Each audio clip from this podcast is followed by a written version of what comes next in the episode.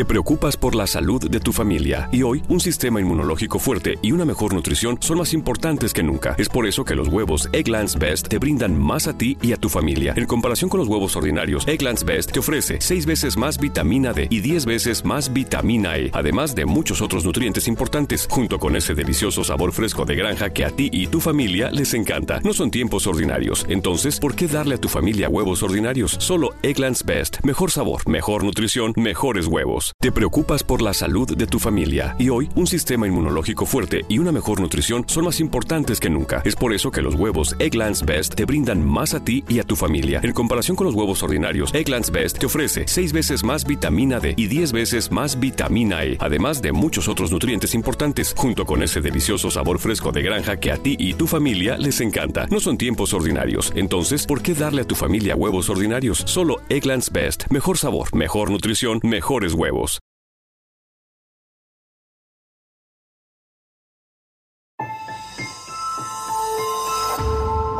Durante años, se pensó que el Yeti vivía en los Himalayas. ¡Bienvenidos al Himalaya! Hoy, después de una extensiva investigación, sabemos que no es así. El Yeti está en México. Y este es su espacio. Yo, check this out. Good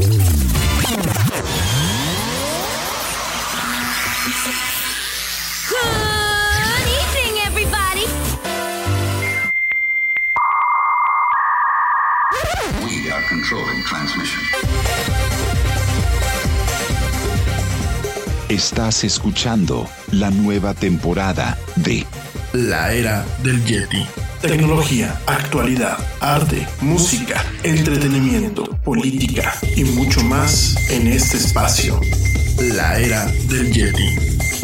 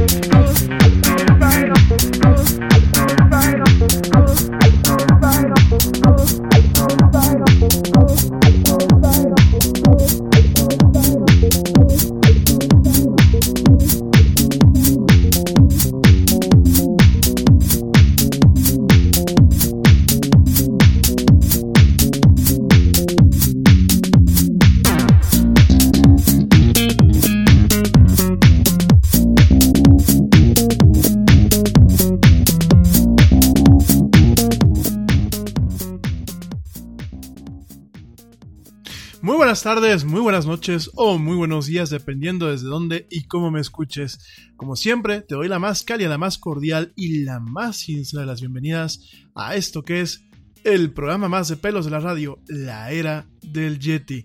Yo soy Rami Loaiza y como siempre voy a estar contigo a lo largo de dos horas platicando con de mucha actualidad, mucha tecnología y muchas otras tantas cosas más. Como siempre, bueno, pues en este programa, gracias a toda la gente que me escucha en vivo eh, a través de la plataforma Spreaker. Hoy, eh, jueves, jueves 7 de, de, febrero del 2019. Ya estamos en febrero, señores, por fin se nos acabó enero, ya estamos en febrero. Y bueno, ya prácticamente nos estamos acercando a la mitad de este mes. Y bueno, pues hoy vamos a estar platicando muchos temas. Siempre digo lo mismo y siempre a lo mejor me das me caso con algunos, pero bueno, no, ya, buen plan. Eh, vamos a estar platicando de varios temas, principalmente la nota con la que abro el título de eh, esta emisión, que es directamente Jeff Bezos en pelotas. Así como lo escuchas, pues el fundador y papas fritas de Amazon, directamente en un blog, en un, en un blog de él mismo, en un blog personal, comenta, comenta que no va a ceder al chantaje de eh, que tiene el National Enquirer, una es un tabloide allá en los Estados Unidos, un tabloide de, corte amarillista.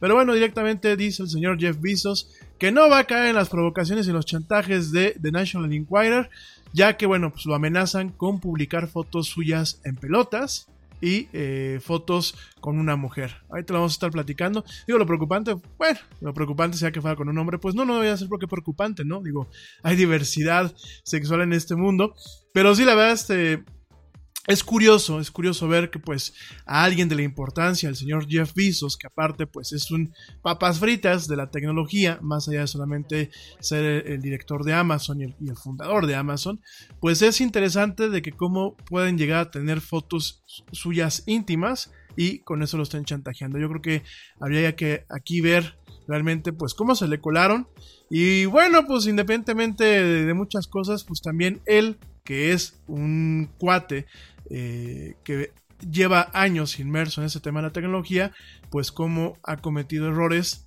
de donde se le puedan agarrar en este sentido, ¿no? Entonces vamos, vamos a estar platicando de este tema.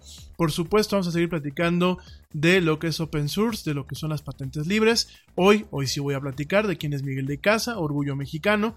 Vamos a platicar un poquito de qué es Samarin. Y bueno, te voy a dar también unos, algunos tips de eh, software de eh, código abierto que bueno, pues realmente eh, te puede llegar a servir. Antes que nada, déjame también en el, al respecto, déjame hacer rápidamente una fe de ratas. Ayer dije que Hadoop era, eh, un, era código, era un componente de infraestructura de datos creado por Facebook. No, yo no, la verdad no sé dónde me lo inventé. Seguramente en alguna parte lo leí, pero a lo mejor me confundí. No, Hadoop no es de Facebook. Directamente Hadoop es de la Fundación Apache. Facebook tiene un chorro de iniciativas open source eh, de código abierto, pero no, eh, no es Hadoop. Seguramente, y no lo dudo, y a lo mejor fue donde yo lo leí, contribuye muchísimo a este código. Probablemente utilice eh, la serie de herramientas de Hadoop, pero no, no fueron creadas por Facebook, ¿no? Entonces, bueno, vamos a estar platicando estos temas, vamos a, puntualizar. Eh, pues la forma en la que se ha ido involucrando Microsoft en el movimiento de código abierto, curiosamente pues para una empresa pues como lo es Microsoft directamente, el tocar el tema del código abierto, pues habla mucho, habla mucho del cambio, del cambio no solamente de visión, sino el cambio obviamente de administración. Hay que recordar que hay un Microsoft, bueno, realmente hay tres Microsofts. Es el Microsoft de Bill Gates, este Microsoft agresivo que inclusive hay un fragmento en Los Simpsons en donde pues directamente eh, Bill Gates llega a, quitarle su empresa, su empresa, eh, pues su empresa de internet a Homero Simpson. Es, un, es un, episodio muy simpático. Tenemos esta parte donde, bueno, pues es un, es un Microsoft agresivo, un Microsoft eh, un poco inclusive eh, bully en muchos aspectos. Después tenemos un, un Microsoft que es el Microsoft de Steve Ballmer. Eh, para la gente que le gusta este tema, pues nunca se nos va a olvidar. Yo creo que a muchos nos dejó un trauma de por vida. Al Steve Ballmer como Hulk o como simio, directamente sudando como marrana en un, en un, eh, en un festival, bueno, no en un festival, en un, en un foro de desarrolladores, en una de estas conferencias muy grandes de desarrolladores de, de Microsoft, de estas de, me acuerdo que era un MSDN, ya hace algunos años. Y ahí el Steve Ballmer como Hulk, cabrón, sudando así como marrana y, diciendo developers, developers, developers, developers, developers. Y bueno, se volvió inclusive hasta un meme, ¿no? Pero fue un, fue un Microsoft eh, muy variopinto.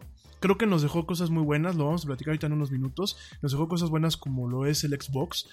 Pero creo que en muchas cosas continuó de una forma, como decimos aquí en México, una forma chafa, lo que es directamente la visión de eh, Bill Gates, ¿no? Y después, bueno, pues renuncia a lo que es Steve Ballmer y llega este señor Satya Nadella, que bueno, le ha dado una visión, una visión muy interesante a el Microsoft contemporáneo. Dentro de lo que es eh, esta visión, pues tenemos por ejemplo la línea Surface, tenemos el tema del open source, tenemos este Microsoft más amigable con el desarrollador, que no solamente es desarrollador de sus plataformas, sino es desarrollador de otras plataformas. Eh, tenemos obviamente este intento por controlar daños, porque por supuesto las decisiones que se hicieron en el periodo de Steve Ballmer pues ocasionaron daños a la empresa, ¿no? Creo que una de esas decisiones pues fue directamente la iniciativa de Windows Phone y obviamente la adquisición de Nokia.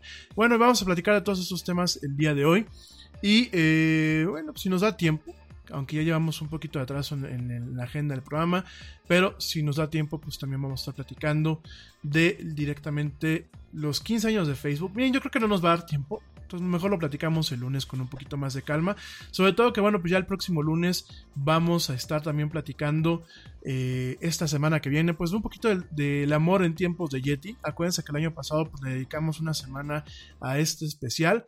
Vamos a estar platicando de algunos temas, sobre todo para la gente que recién sintoniza este programa. Vamos a estar tocando el tema de algunos términos clave. Por ejemplo, sexting, ghosting, eh, bueno, gaslighting, que el gaslighting pues no voy a entrar en, cuestiones de amor y desamor, pero bueno, también lo vamos a tocar. Y en fin, vamos a estar eh, hablando de esos temas en la próxima semana. Lo que sí también te voy a platicar es cómo en Estados Unidos las operadoras de telefónicas directamente estuvieron vendiendo eh, información de ubicación a... Pues directamente a los cazarrecompensas. Acuérdense que en Estados Unidos Fíjense que eso es algo que yo le reconozco mucho a mi gente que me escucha en Estados Unidos, ¿no? Eh, el que todo lo, buscan hacer negocio, ¿no? Entonces, allá en Estados Unidos hay la, figura del cazarrecompensas y del detective privado. Y eh, principalmente el tema del, del cazarrecompensas está con ciertas regulaciones pues que permite no directamente echar un chango y que te capturen aquí tipo Punisher, ¿no? Así como la serie que están pasando en Netflix. Que por cierto, ¿a ustedes qué les parece la serie de Netflix? Yo realmente he visto un par de cachos. No, no, me, no la he intentado ver. No porque no me gusta el personaje de Castle, de Frank Castle en el caso de, de, Punisher, me parece que es una de las franquicias más emblemáticas de Marvel. Sin embargo, el actor, el actor me desespera, es este actor que salía de Shane en The Walking Dead. Y ya de por sí The Walking Dead me genera un poco de náuseas la serie. Me parece que es una serie que empezó muy bien. Eh, empezó como muy a la par del, cómic, bueno, de la novela gráfica. Y después de ahí empezó como que a, ir desvariando, ¿no? Y prácticamente The Walking Dead ahorita es una telenovela. Como dicen en España, es un culebrón. Entonces el personaje, el actor que hacía de Shane, a mí en general es un actor que me genera cierta, cierta comezón. Y no la he visto esa serie, ¿no? Pero es una serie, es un personaje muy emblemático de Marvel, es un personaje que bajo los criterios que muchas veces se manejó Marvel, era un personaje que era muy ambiguo porque era en muchos aspectos el antihéroe. Era alguien que por escapar muchas veces o por tener un tema de venganza, de hecho, pues por ahí viene el nombre, ¿no? The Punisher, el castigador, pues era un personaje que directamente inclusive se saltaba la, la ley, ¿no? Y mientras que tenemos a personajes muy blandos como Spider-Man, que prácticamente no mata ni una mosca, no mata ni una araña, entonces, este. Sí, intenté hacer un chiste, pero muy malo, ¿eh? Así que no me vean feo. Entonces, este, ¿cómo se llama? pues sí. Eh, Mientras tenemos a personajes como muy responsables, como lo es Spider-Man, como lo es el mismo Tony Stark, que aquí fíjense que me da mucha risa porque aquí en México vemos en muchos aspectos a Tony Stark como un héroe. A nivel, a nivel nerd y a nivel de cultura popular, ¿no? Yo veo a los chamaquitos que quiero ser de, quiero ser de grande, quiero ser como Iron Man. Y eso es un poquito por la visión dulce que nos han pintado el universo cinemático de Marvel. Una visión un poco amable del personaje de, Iron Man. Sin embargo, para la gente que no lo sabe, Iron Man también es un personaje sumamente oscuro. Es un personaje que en el cómic es alcohólico. Es alcohólico, es inestable, es hedonista, es narcisista, es un personaje que en muchos aspectos, por supuesto, se parece, tiene un poquito de Steve Jobs y tiene un poquito de Elon Musk, ¿no? Digo, yo reconozco que el señor eh, Steve Jobs, pues ya lo decíamos, ¿no? Ha sido un, gran personaje, a pesar de que, pues como buen genio, como así como en su momento Dalí, como otros grandes genios, pues era un cuate totalmente agresivo en muchos aspectos, totalmente, diría mi amigo Manu, totalmente hijo de puta en muchos otros aspectos, y una persona totalmente narcisista, ¿no? Steve Jobs vivía del culto a sí mismo. Un poquito pasa lo mismo con Elon Musk y en el caso de... Eh... Nada es más importante que la salud de tu familia y hoy todos buscamos un sistema inmunológico fuerte y una mejor nutrición. Es por eso que los huevos Egglands Best te brindan más a ti y a tu familia. En comparación con los huevos ordinarios, Egglands Best te ofrece 6 veces más vitamina D y 10 veces más vitamina E, además de muchos otros nutrientes importantes, junto con ese sabor delicioso y fresco de la granja que a ti y a tu familia les encanta. Todos queremos lo mejor para nuestras familias. Entonces, ¿por qué no los mejores huevos? Solo Egglands Best. Mejor sabor, mejor nutrición, mejores huevos. Nada es más importante que la salud de tu familia. Y hoy todos buscamos un sistema inmunológico fuerte y una mejor nutrición. Es por eso que los huevos Egglands Best te brindan más a ti y a tu familia. En comparación con los huevos ordinarios, Egglands Best te ofrece 6 veces más vitamina D y 10 veces más vitamina E, además de muchos otros nutrientes importantes, junto con ese sabor delicioso y fresco de la granja que a ti y a tu familia les encanta. Todos queremos lo mejor para nuestras familias. Entonces, ¿por qué no los mejores huevos? Solo Egglands Best. Mejor sabor, mejor nutrición, mejores huevos. Iron Man, pues pasó un poquito lo mismo, ¿no? Digo, quizás este paréntesis no es para que identifiquemos un poquito el tema de los ídolos. Y regresando al tema principal, sí en Estados Unidos hay una figura de eh, lo que es el Bounty Hunter, de cazarrecompensas, que directamente lo hay en varios niveles. El nivel más básico es, ah, necesito que directamente alguien vaya, entregue una notificación de una demanda. Y no es como aquí en México que tienes que, pues prácticamente engran, en, engrasar un poquito los engranes para que el actuario pues tenga ganas de hacer su chamba y notifique a la persona en una demanda, ¿no? Allá no, Allá si no hay un actuario federal, directamente agarras a un bounty hunter, a un cazarrecompensas y el cazarrecompensas va y como le van a pagar para que notifique, notifica porque notifica. Entonces vamos a platicar porque fíjense que hay un hubo un gran escándalo y es que pues, directamente empresas allá de telefonía celular de, de datos pues les vendían la ubicación de los usuarios a empresas y a personas que se recompensas, pues para que hagan con ellas. Vamos a estar platicando también de este tema, pues en unos minutos más en esto que es la era del Yeti. Oigan, eh, antes de empezar, te quiero pues, dar las gracias. Veo que mucha gente eh, nos sigue. Eh, tenemos una audiencia, la verdad no, no, me gusta darme mis guayabazos, pues sí tengo que agradecer, es una audiencia que cada vez que yo checo mis, mis estadísticas va, va creciendo, la verdad te lo agradezco muchísimo, me honra mucho y es, yo, esto es un micrófono abierto. Si hay algo del programa que no te parezca o que creas que se puede este, mejorar, pues mándame tus opiniones. Si tú tienes algún comentario acerca del tema, mándalo. Eh, la gente que quiere crear pues un tema de discusión en nuestras redes sociales lo puede hacer. Créanme que estamos atentos para el tema de la moderación. En nuestras redes no vamos a permitir el tema de agresiones personales porque muchos de ustedes directamente me escriben en privado. Y sobre todo me escriben en privado. Yo, entiendo que hay temas, por ejemplo, algunos temas que vamos a tratar la próxima semana. Sobre todo el tema de la confianza y el tema del de manejo digital en cuestiones de pareja y amistad. Muchos de ustedes pues me han estado mandando mensajes muy, muy apetit, muy en, muy en corto, muy en privado. Pero eh, la gente que realmente quiera discutir, créanme que pues yo voy a estar este, eh, moderando las redes y voy a cuidar mucho de que no hayan las clásicas agresiones, el clásico troleo, eh, los bots, no se preocupen en ese sentido, pues vamos a estar teniendo un cuidado, ¿no? Como sea, pues mil gracias, saludos a mi gente en toda Latinoamérica. Realmente cada vez que checo las estadísticas, pues son más países los que me escuchan. Mil gracias como mexicano, me honra muchísimo. Gracias a la gente que me sigue escuchando en España, allá en mi madre patria. Eh, lo digo no solamente porque alguien con la audiencia de allá, sino para mí, yo por, a título personal, yo quedé enamorado del país, es un país maravilloso. Mis cinco años que pasé por allá, pues creo que fueron de los cinco mejores años de mi vida hasta el momento.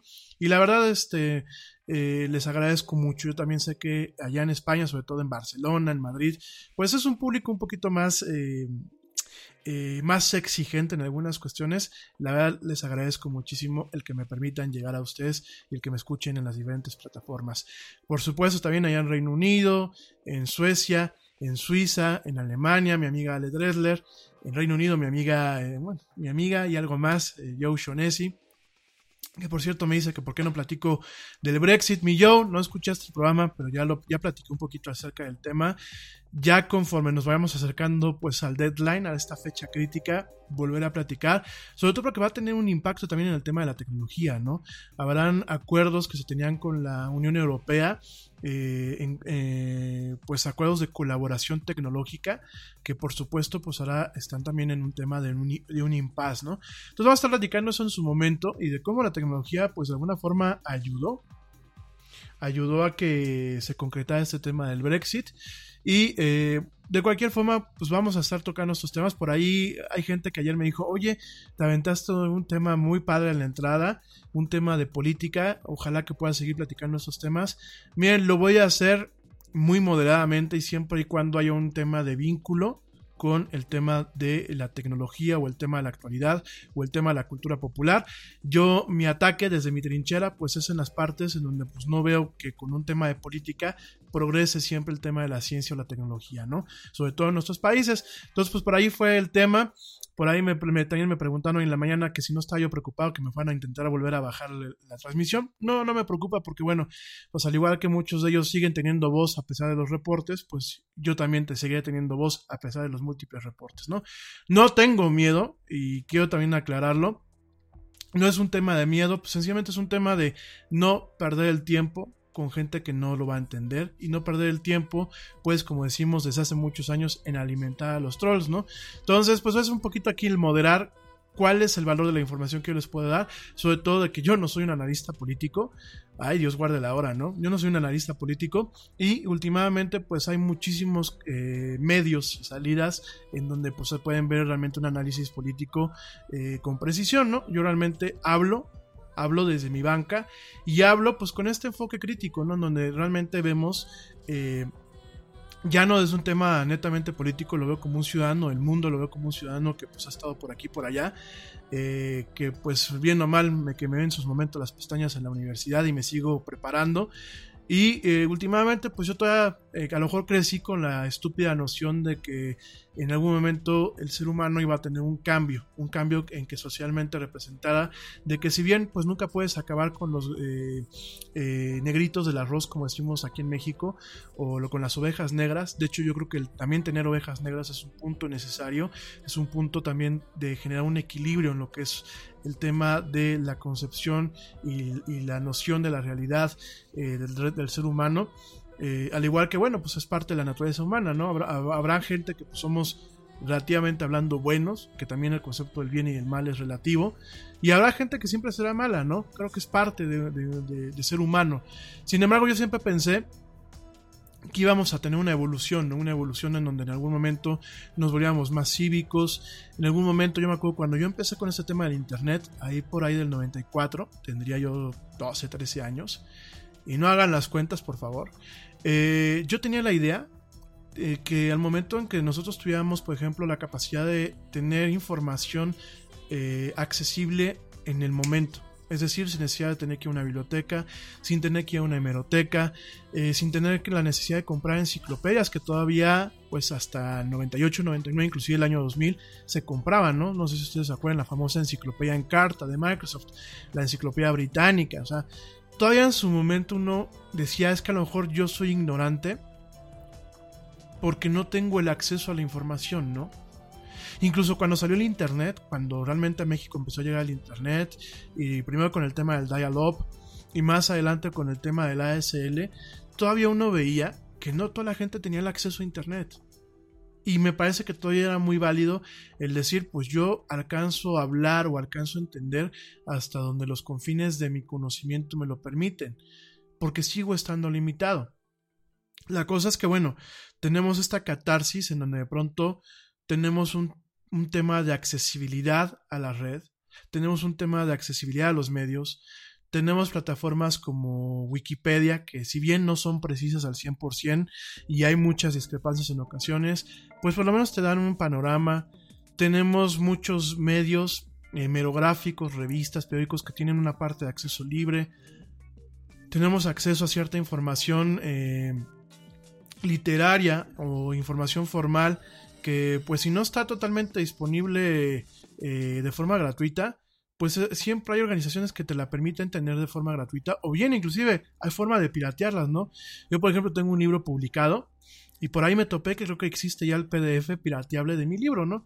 Y no, no crean que es un gran libro, es un trabajo que yo hice cuando estaba en la universidad. Hubo una editorial que le gustó mucho, me dijo, oye, sabes que actualízalo hace algunos años, y ahí lo publicó. Y no crean que hice aquí un premio Nobel de literatura, ni el premio Pulitzer, ni nada, ¿no?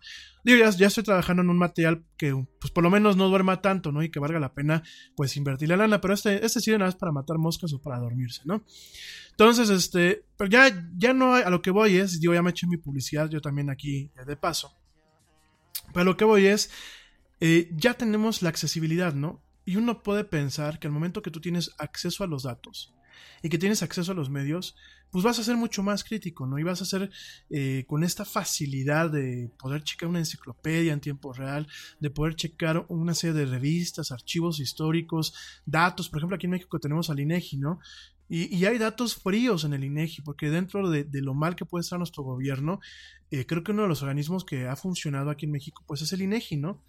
Entonces uno tiene los datos, tiene las cifras, tiene la información a las manos. Y yo de chavo, yo me acuerdo cuando, cuando yo escribía, por ejemplo, en la secundaria, en la prepa del internet, ¿no? Yo decía, oye, es que esto va a ser el futuro y, y, a lo mejor en algún momento ya no vamos a tener ni que tomar las clases como las estamos tomando, ¿no? Eh, con gente que, que la verdad digo, Perdonen que es una rencilla que a lo mejor ya, ya van a decir, ay, el Yeti ya va con uno de sus, de sus eh, troops, como dicen en inglés, o con sus clichs, ¿no? Este, ya va a atacar cuando él estudió en secundaria o en prepa. Sí, ataco porque eh, no ataco directamente a la, institución, ataco a los maestros que en su momento nos dieron clases a mí y a una serie de personas, porque realmente fueron personas que no son docentes, que dan, dan clases por tener que dar clases, no tienen una docencia eh, por un tema de vocación, no todos, ¿eh? tengo que reconocer que tuve muy buenos profesores, pero la mayoría, bueno, tuve un profesor de informática que no sabía nada de informática. Digo, tampoco nos debe extrañar porque, por ejemplo, aquí en México acá nos dicen que quieren tener maestros de inglés que no, este, no saben nada de inglés. Yo tuve un profesor que eh, me dio informática sin saber prácticamente nada de informática. El señor estaba ahí porque había sido en su momento amigo de sus hijos, del dueño de la escuela, y pues el dueño de la escuela era un pan de Dios y le dio trabajo pues por, por un tema de lástima, porque a lo mejor era una persona que, que ni yendo a bailar a Chalma iba a tener trabajo, ¿no? Porque aparte, además de todo eso, era un ser muy amargado y muy desagradable.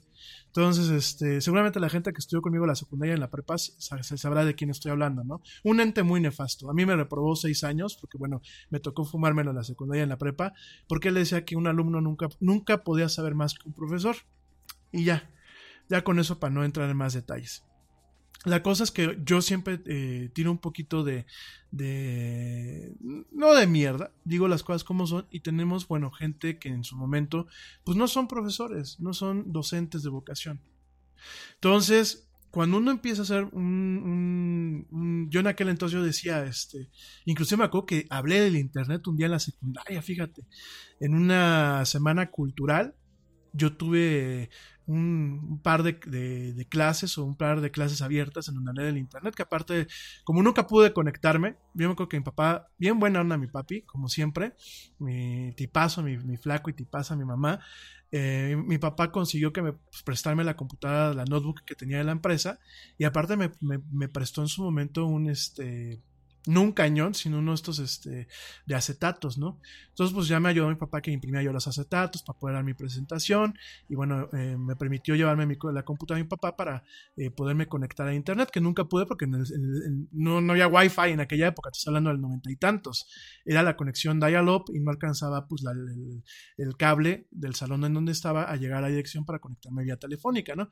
Y me acuerdo que el muy hijo de la fregada de este profesor hasta se burló, ¿no? Que no había podido conectar cuando él ni siquiera sabía lo que era internet, ¿no? Y yo me acuerdo que en aquel entonces yo decía, bueno, es que la gente, las cosas van a cambiar, ¿no? Vamos a poder, eh, pues de alguna forma, eh, eh, no depender de un profesor sucho como este, vamos a poder tener un tema de materiales más interactivos, vamos a poder tener un, un tema de un conocimiento en donde realmente la escuela sea un encaminador, pero realmente uno pueda aprender de la experiencia que uno tiene afuera, ¿no? Realmente vamos a ser mejores ciudadanos. Al momento de poder ver, por ejemplo, fíjate todavía cuando salió YouTube, yo decía, oye, ya vamos a tener video de, por ejemplo, cómo se vive en Japón, de cómo se vive en Estados Unidos, de cómo se vive en Suecia, de cómo se vive en España. Y, por ejemplo, pues al mexicano nos va a dar penita ser mexicano pelado y grosero cuando vemos cómo viven las demás personas, ¿no? Y, y- y- y no llegó nada de eso, gente. No llegó nada de eso. Dis- dis- Dispénsenme por lo que les digo. Y yo sé que a lo mejor no puedo generalizar porque por algo nos congregamos en esta comunidad y por algo tenemos este inter- intercambio de ideas en este programa. Sé que no es todo el mundo, sé que en muchas cosas hemos caminado, pero no se han concretado las cosas. Y en vez de decir, cabrón, pues eh, voy a tomar una decisión en tema político adecuada porque tengo la forma de informarme, ah, no. Tengo la forma de desinformarme porque aparte yo veo lo que pasa en Facebook y si mi amiguita fulana de tal que vive en Israel me manda un mensaje que es una fake news, pero como es mi amiga y yo sé que eh, eh, hay una- un tema de confianza porque nos queremos, ah, pues yo lo republico, aunque sea una fake news. ¿Sí me entienden, gente? El tema de los anti-vaxxers, de verdad van a decir, ay, pinche Yeti, estás duro y dale con lo mismo.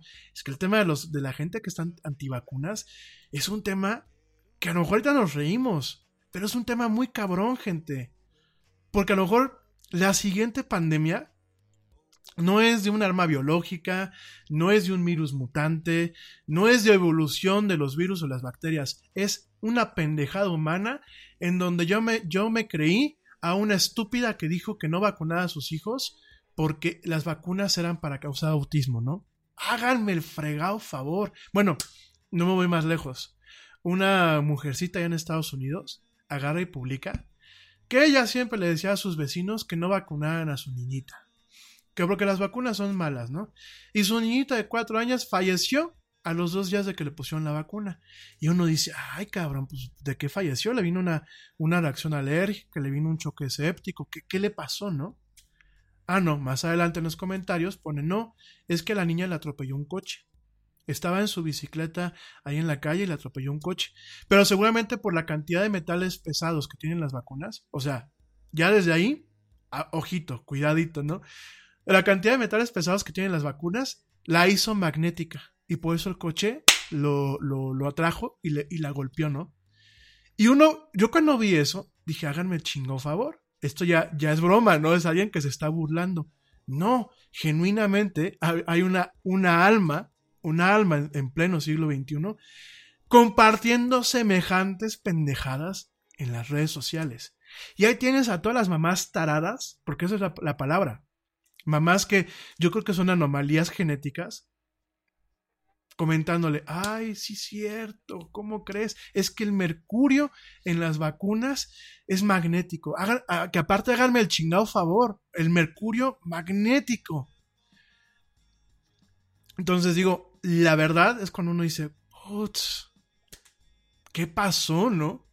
Y de ahí te vas al tema, como bien dice Joana, el tema del Brexit. Te vas al tema, pues de aquí de México, ¿no? Gente que defiende lo indefendible.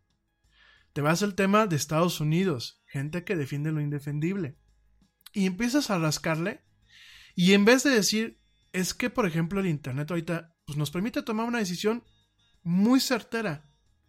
E inclusive, si la decisión es certera, pero últimamente es errónea, pues nos da una facultad para agarrar y decir, putz, la regué, ¿no?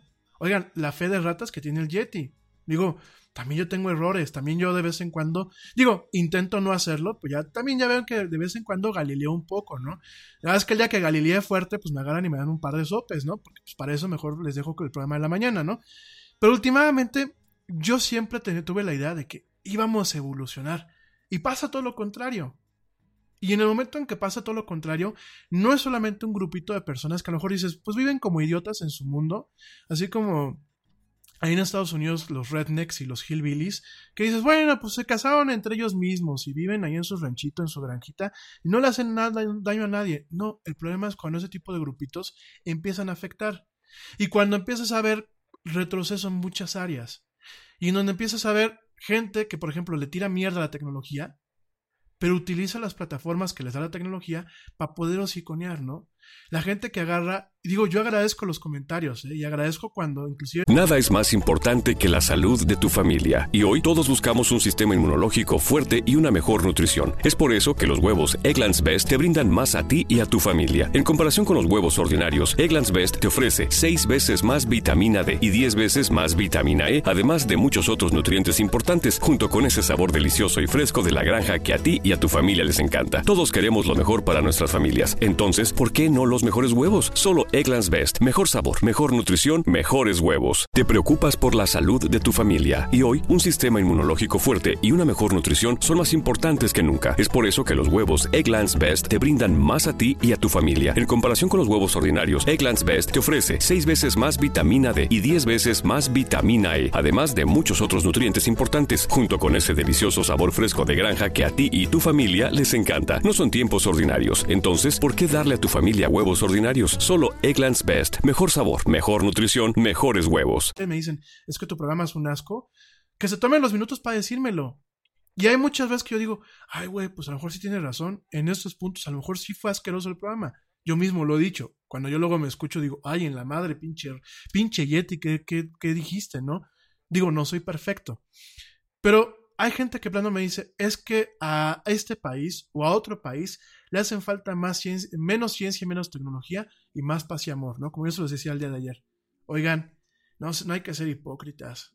Mejor digo, en esos casos, pues mándame una carta, por lo menos para que no me ría.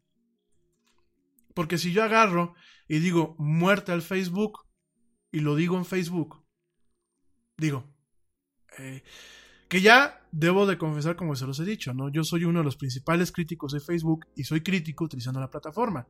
Que como también se los dije, el próximo año espero yo ya no tener presencia en Facebook. Pero bueno, últimamente creo que ese es de donde yo tiro. Esa es mi, mi, canchita o es mi, mi trincherita. Y desde ahí yo es donde yo donde, donde viculo, donde hago el análisis y no es tirar mierda política por tirar mierda. Yo tiro desde mi área, eh, reconozco lo bueno, aunque no, no esté de acuerdo muchas veces con lo que puede llegar a ser bueno, pero también de tiro, ¿no? Entonces, bueno, no, para concretar el tema, no voy a hablar de política por hablar de política. Yo les agradezco, les agradezco sus comentarios de apoyo, les agradezco que, bueno, las, las porras que me echan. No voy a hablar de política por política, lo tocaré cuando amerita tocarlo, como pues, cuando va vinculado al tema de actualidad, de tecnología o de cultura popular, ¿no? Que son las cosas que nos competen en esto que es la del Yeti. En fin, oigan, me eché un rollo. Yo siempre digo, ay, no hables hoy, no metas contenido de relleno y siempre termino lo haciendo. Pero bueno, oigan, antes de irme un corte, antes de irme un corte eh, musical, déjenme les digo, déjenme arrancar con el tema este, hablando un poquito de política y cosas así. Pues el tema del señor Jeff Bezos, el presidente de Jeff Bezos publicó pues directamente un post en su blog personal, en la plataforma Medium, detallando lo que él reclama es extorsión y chantaje del tabloide National Enquirer allá en los Estados Unidos. En un post titulado No Thank You, Mr. Picker, eh, no gracias, señor Pecker, el señor Jeff Bezos dice que ha sido amenazado con la publicación de fotos de, desnudos de él. A ver, selfies en pelotas del señor Bezos, tal cual, y fotos sugestivas de Lauren Sánchez. Eh, la eh, reportera y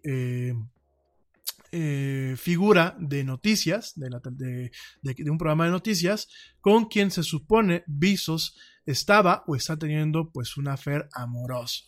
Esto directamente, la amenaza que le hacen al señor Visos es eh, en torno a que eh, el chantaje, pues en torno a que eh, públicamente haga una declaración de alguna forma, pues minimizando o de alguna forma descalificando las motivaciones detrás de la empresa madre de eh, National Enquirer, American Media Incorporation, en cuanto a la investigación de su vida personal, ¿no? Eh, de alguna forma lo que están buscando con este chantaje es que el señor Jeff Bezos diga que pues que no, que no hay un tema de malo, que es un tema netamente periodístico, eh, y que pues de alguna forma se retracten ciertos comentarios o en ciertas amenazas que el señor Bezos pues ha estado haciendo a este medio, que a ver, el National Enquirer como tal, háganse cuenta que es el TV y novelas aquí en México entre una mezcla entre el TV y novelas, el TV y notitas y el, y ¿cómo se llama? Y el TV. Es un, es un tabloide de chismes, obviamente con un poquito más de amplitud, también le toca a los políticos, pero bueno, ya de ahí yo creo que uno tiene que suponer, pero... Em, a mí me da risa, digo, lo digo francamente, ¿no?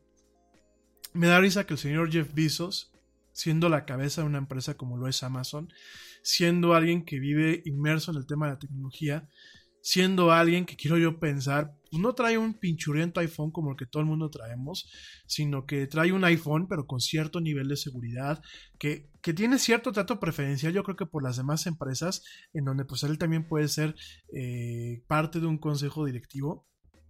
Yo no alcanzo a entender, una, pues cómo se pone al tú por tú con un tabloide pinchurriento como el National Enquirer, ¿no?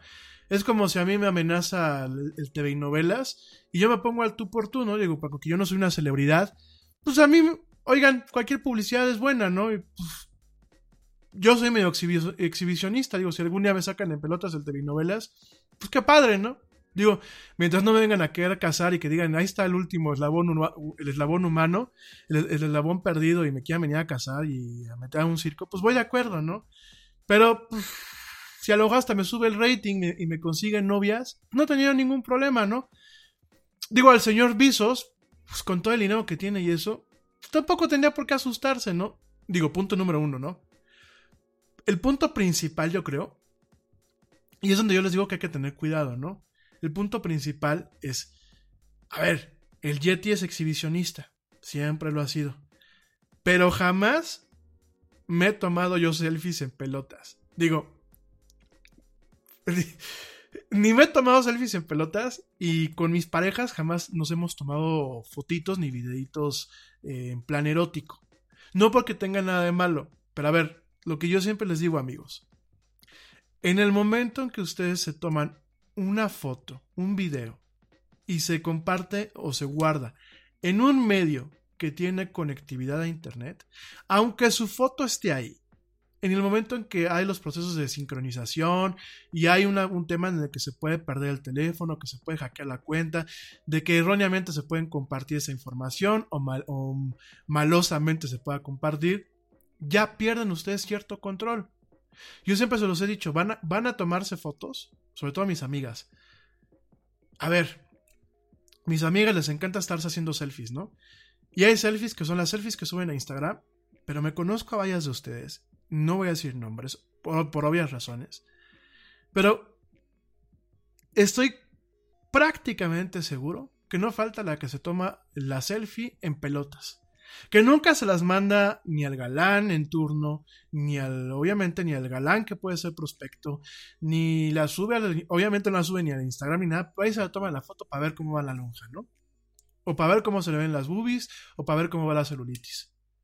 Y en buen plan, en el momento en que ustedes se toman una foto en un teléfono Android o en un teléfono con, con iOS y tienen este tema del respaldo y la sincronización, ya tienen un riesgo, amigas y aquí me llama la atención que el señor Visos, siendo pues un cuate que vive y respira tecnología todos los días, salga con la estupidez de haberse tomado fotos que en algún momento le hackearon su cuenta o accedieron a su cuenta o quién sabe qué jodidamente hizo y ahora lo estén extorsionando y chantajeando con el tema de sus fotos en pelotas.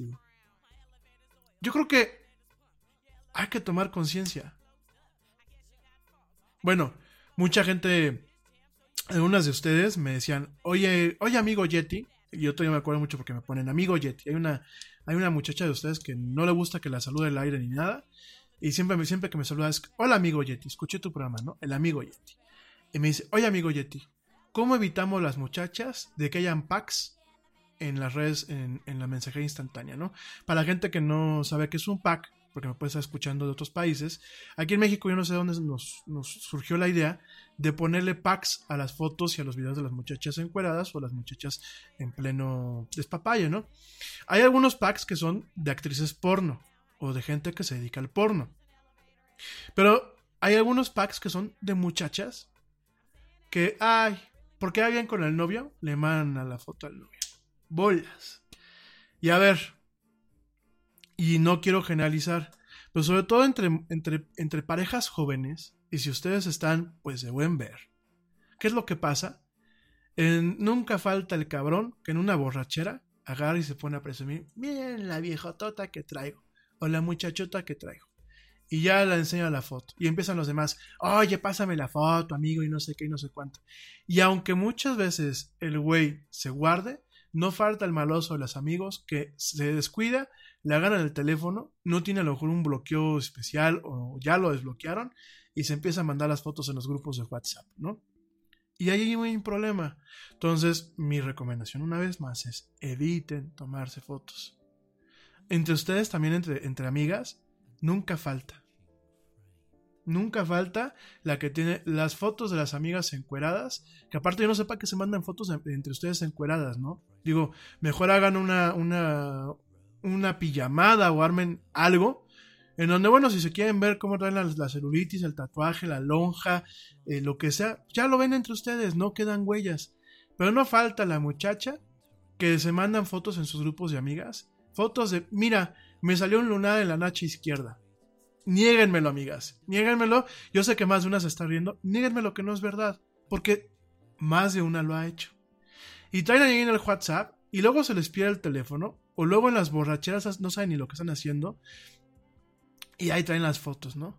O luego cuando es, bien, y esto es un caso, ya saben que a mí me gusta platicar siempre escenarios de, de modelos de riesgo, nada más para que se den cuenta.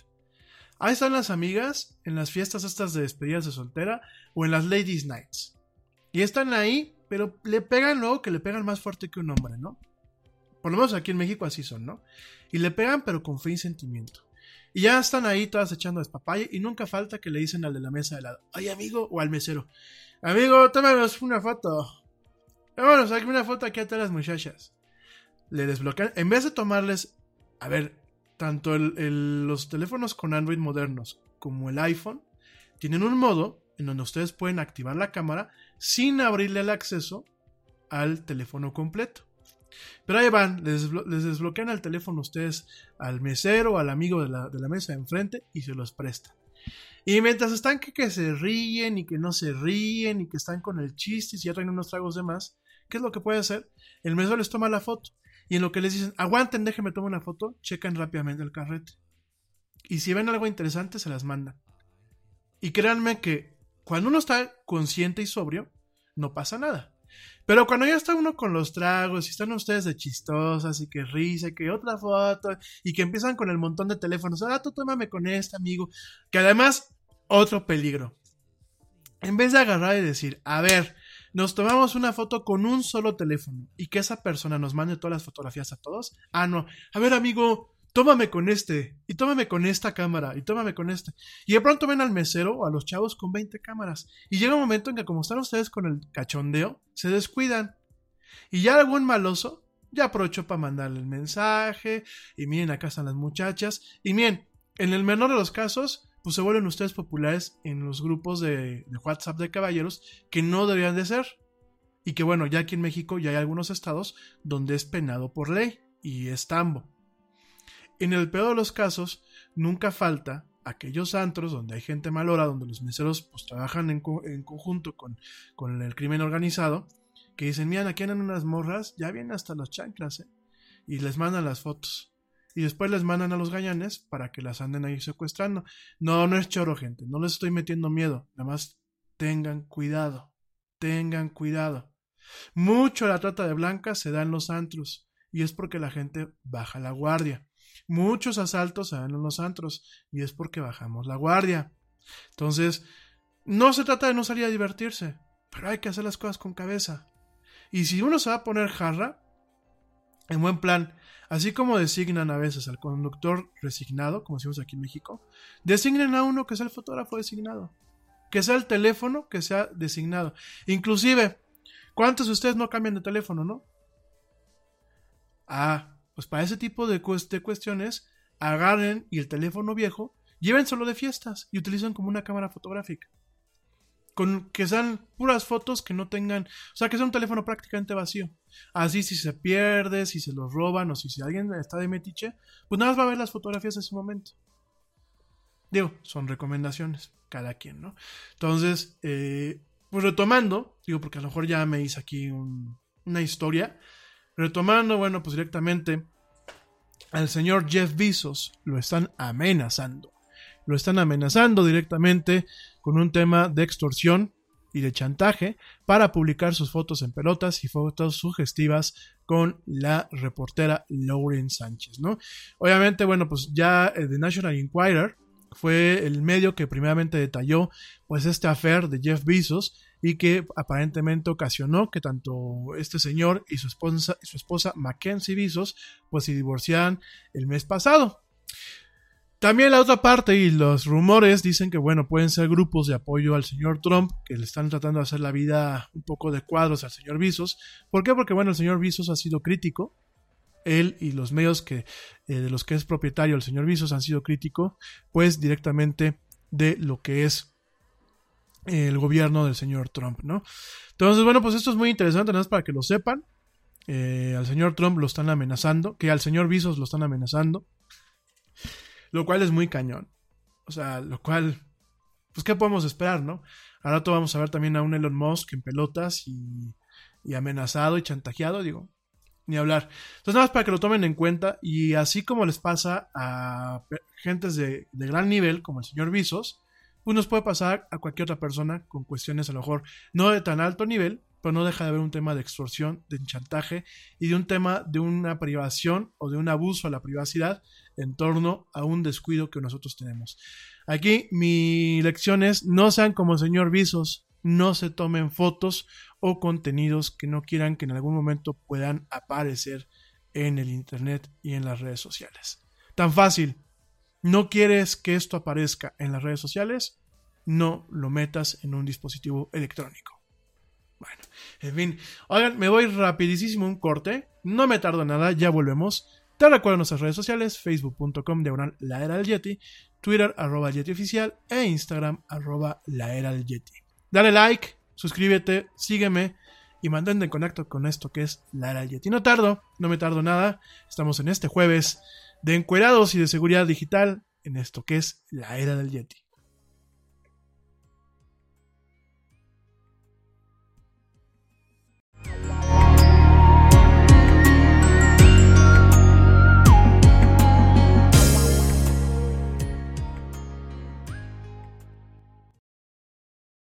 Yo, check this out. Este corte también es moderno. No te vayas.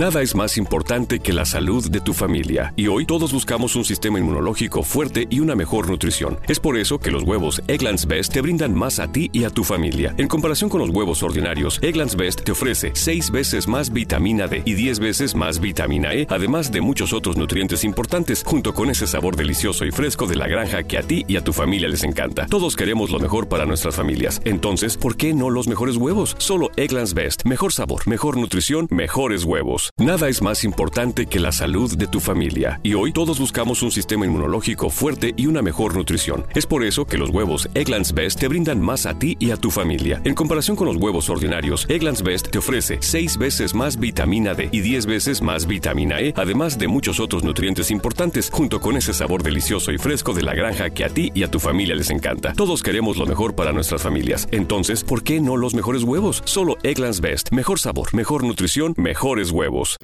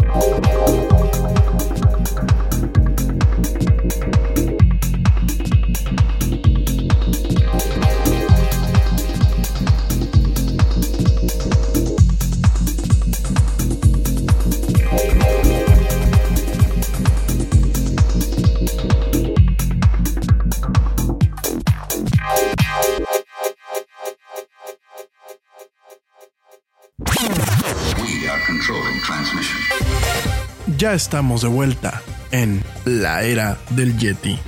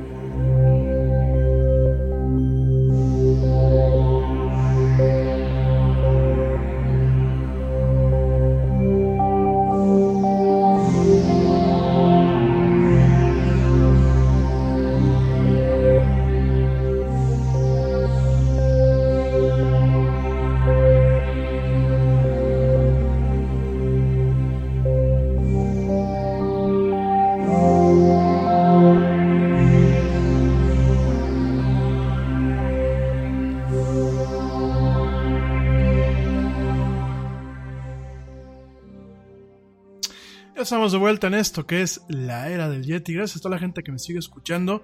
Gracias por sus comentarios. y eh, voy a dejar los saludos hasta el lunes. Porque eh, traigo la agenda un poquito apretada. Sobre todo porque en eso ya sé que es jueves y muchos de ustedes me dicen Yeti. A los que me escuchen en vivo, palo un poquito más temprano para que nos podamos ir de fiesta. Ok. Entonces ya el lunes mando saludos. Gracias a toda la gente que me sigue escuchando, gracias a sus comentarios y eh, como se les mando a todos un fuerte abrazo y mi más profundo agradecimiento. Oigan rápidamente una nota de esta semana que se me olvidó comentar, es que científicos del Instituto Politécnico Nacional aquí en México eliminan el virus del papiloma humano en un grupo de mujeres.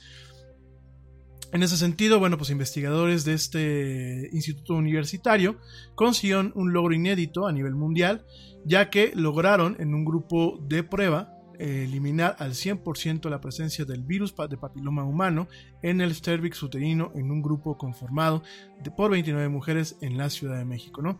En ese sentido, pues este grupo de científicos comandados por la especialista Eva Ramón Gallegos, eh, la cual bueno, pues es especialista y doctora de la Escuela Nacional de Ciencias Biológicas del IPN, explicó que basó su tratamiento en la terapia fotodinámica que además de erradicar el, el, BPH, que es el virus del papiloma humano, también elimina lesiones premalignas de cáncer de cervix en una etapa muy inicial, como se comprobó en este estudio piloto.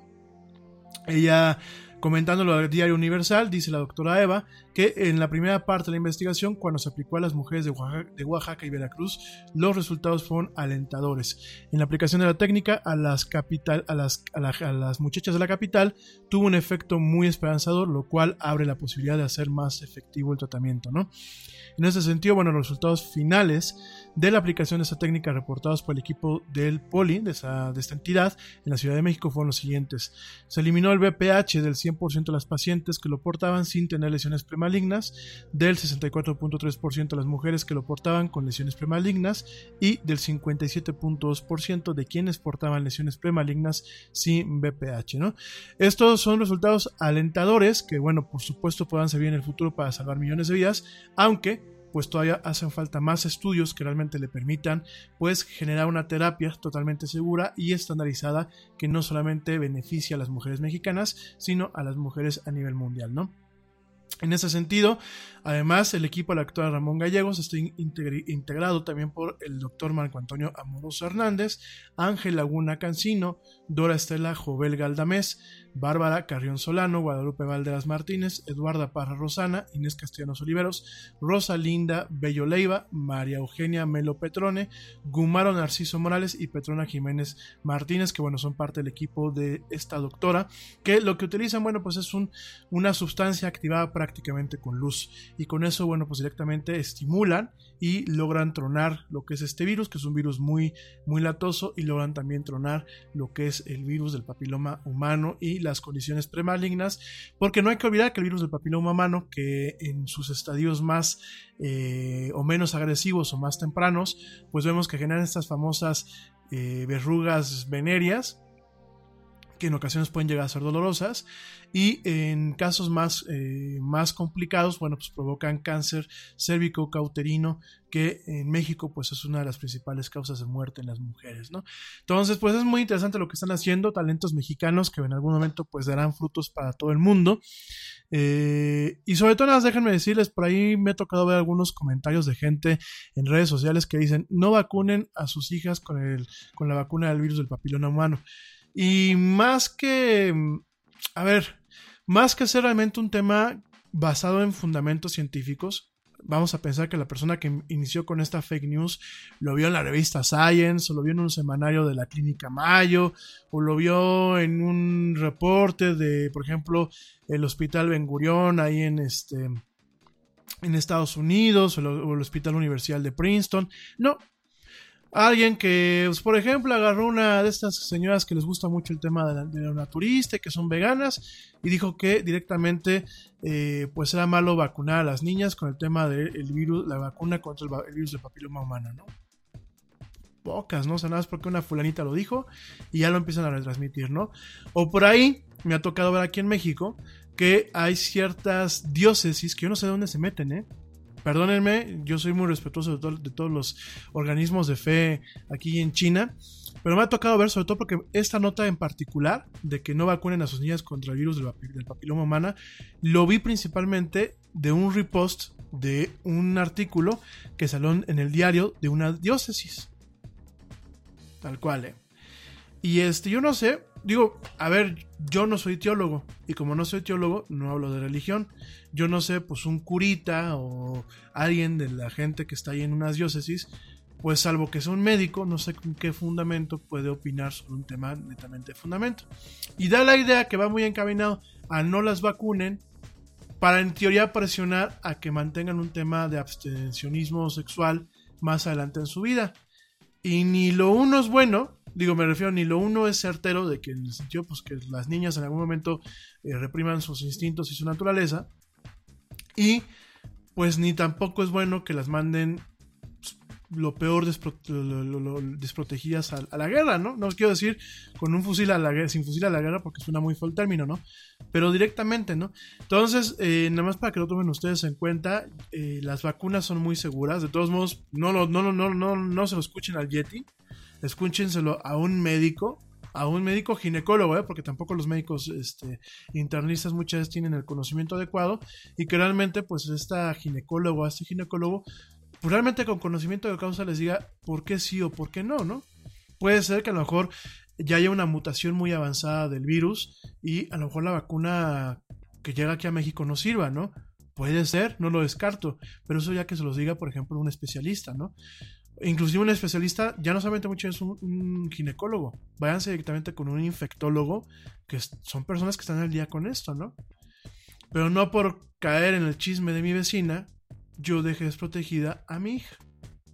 O que, o yo como, como mujer quedé desprotegida, nada más por, porque dice mi vecina, o dice la nutrióloga que es vegana, que ni siquiera es médica, pero es nutrióloga, es licenciada en nutriología, que pues las vacunas son malas, cuando a lo mejor no hay ni fundamento, ni, eh, ni fundamento ni base para decir eso. Bueno.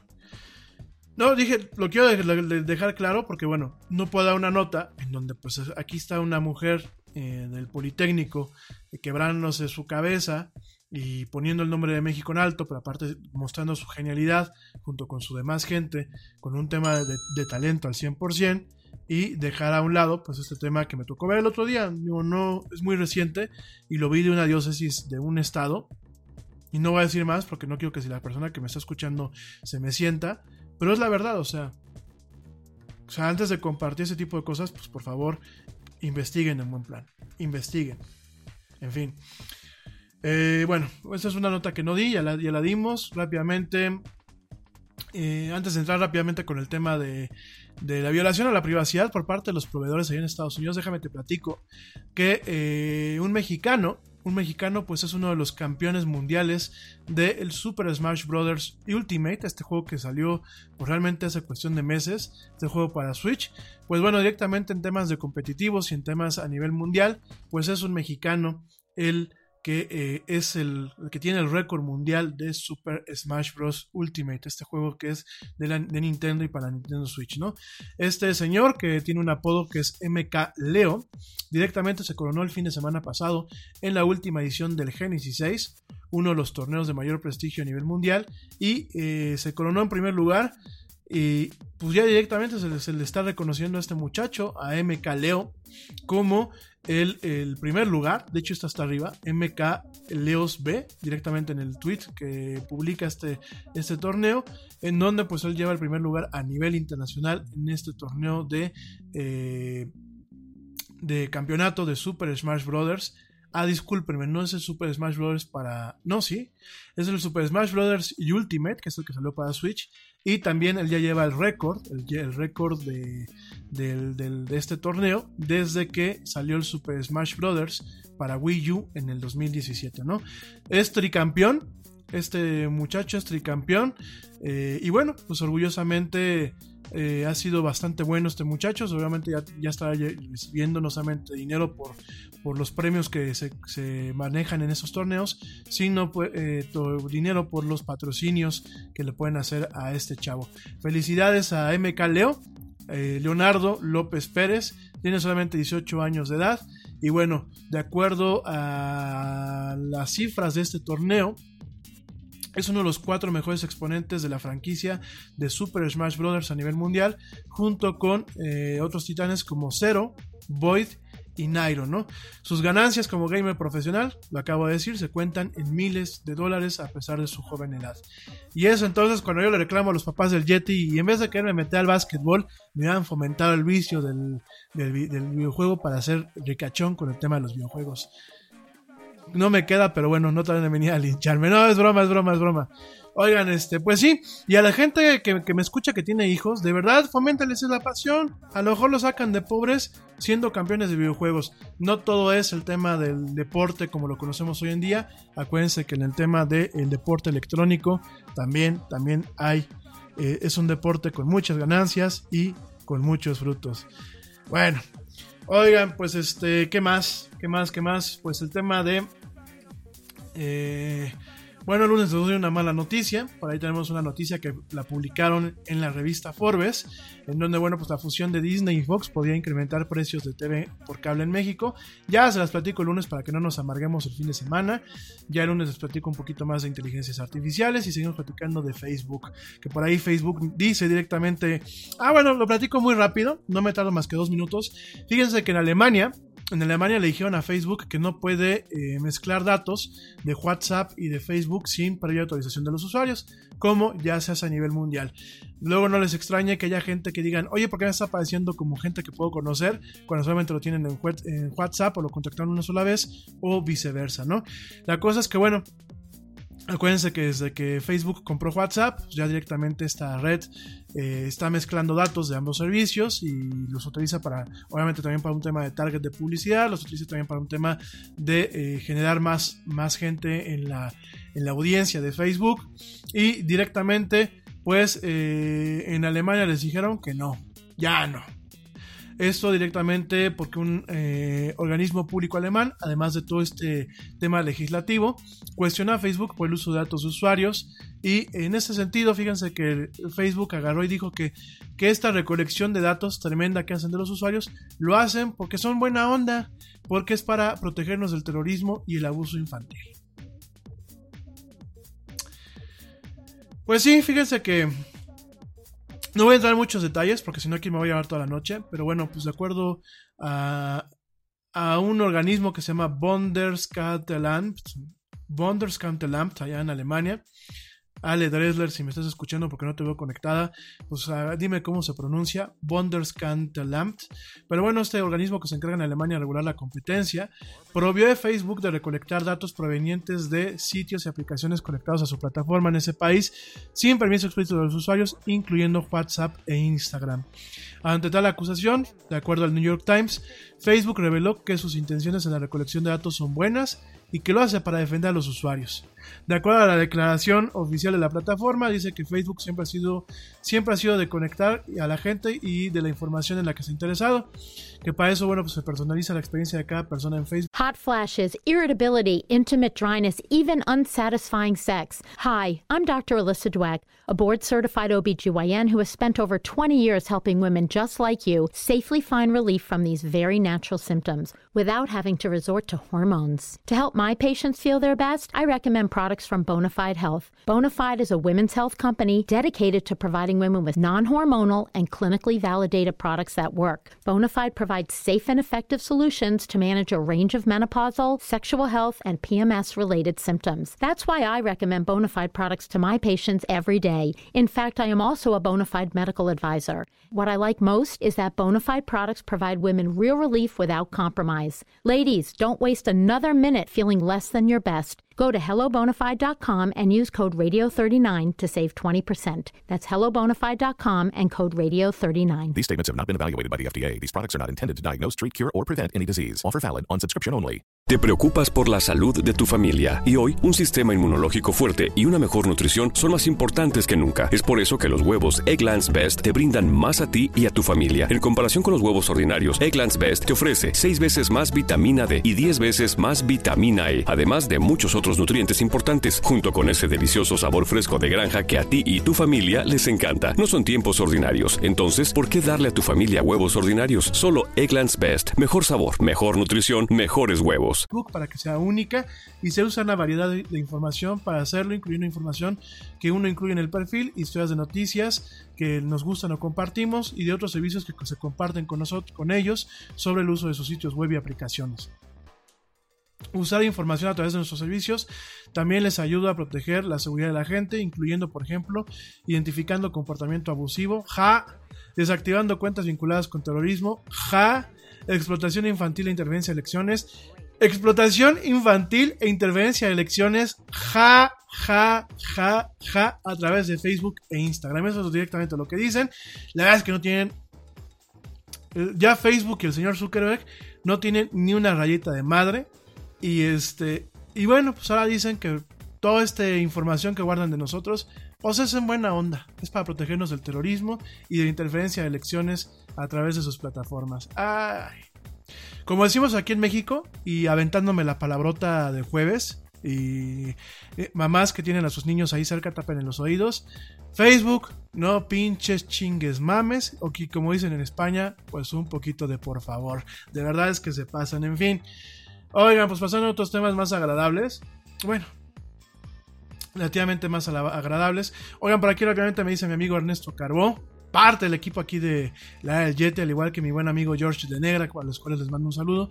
Me manda una nota que dice que Apple podría comprar Netflix, asegura la consultora JP Morgan. Ya platicamos esto la próxima semana. De antemano les digo, no creo. JP Morgan le ha atinado muchas cosas. JP Morgan pues es una consultora de asesoría financiera, es una calificadora en algunas cuestiones inclusive, pero yo no creo que Apple compre Netflix. El lunes te explico por qué. Gracias mi querido Ernesto Carbó, pero de momento yo no creo. Ya el lunes lo, debatimos, solamente para tenerlo comentado. Oigan, pues muy rápidamente, déjame te platico. Chan, chan, chan, allá en Estados Unidos. Que pues allá en Estados Unidos directamente... Eh, bueno, hay dos cosas, déjame también te digo. También lo vamos a platicar el lunes, pero te lo, adelanto. Es una, nota que nos llegó hace unos minutos a través de nuestra, nuestro espacio para notas este, y notas de prensa.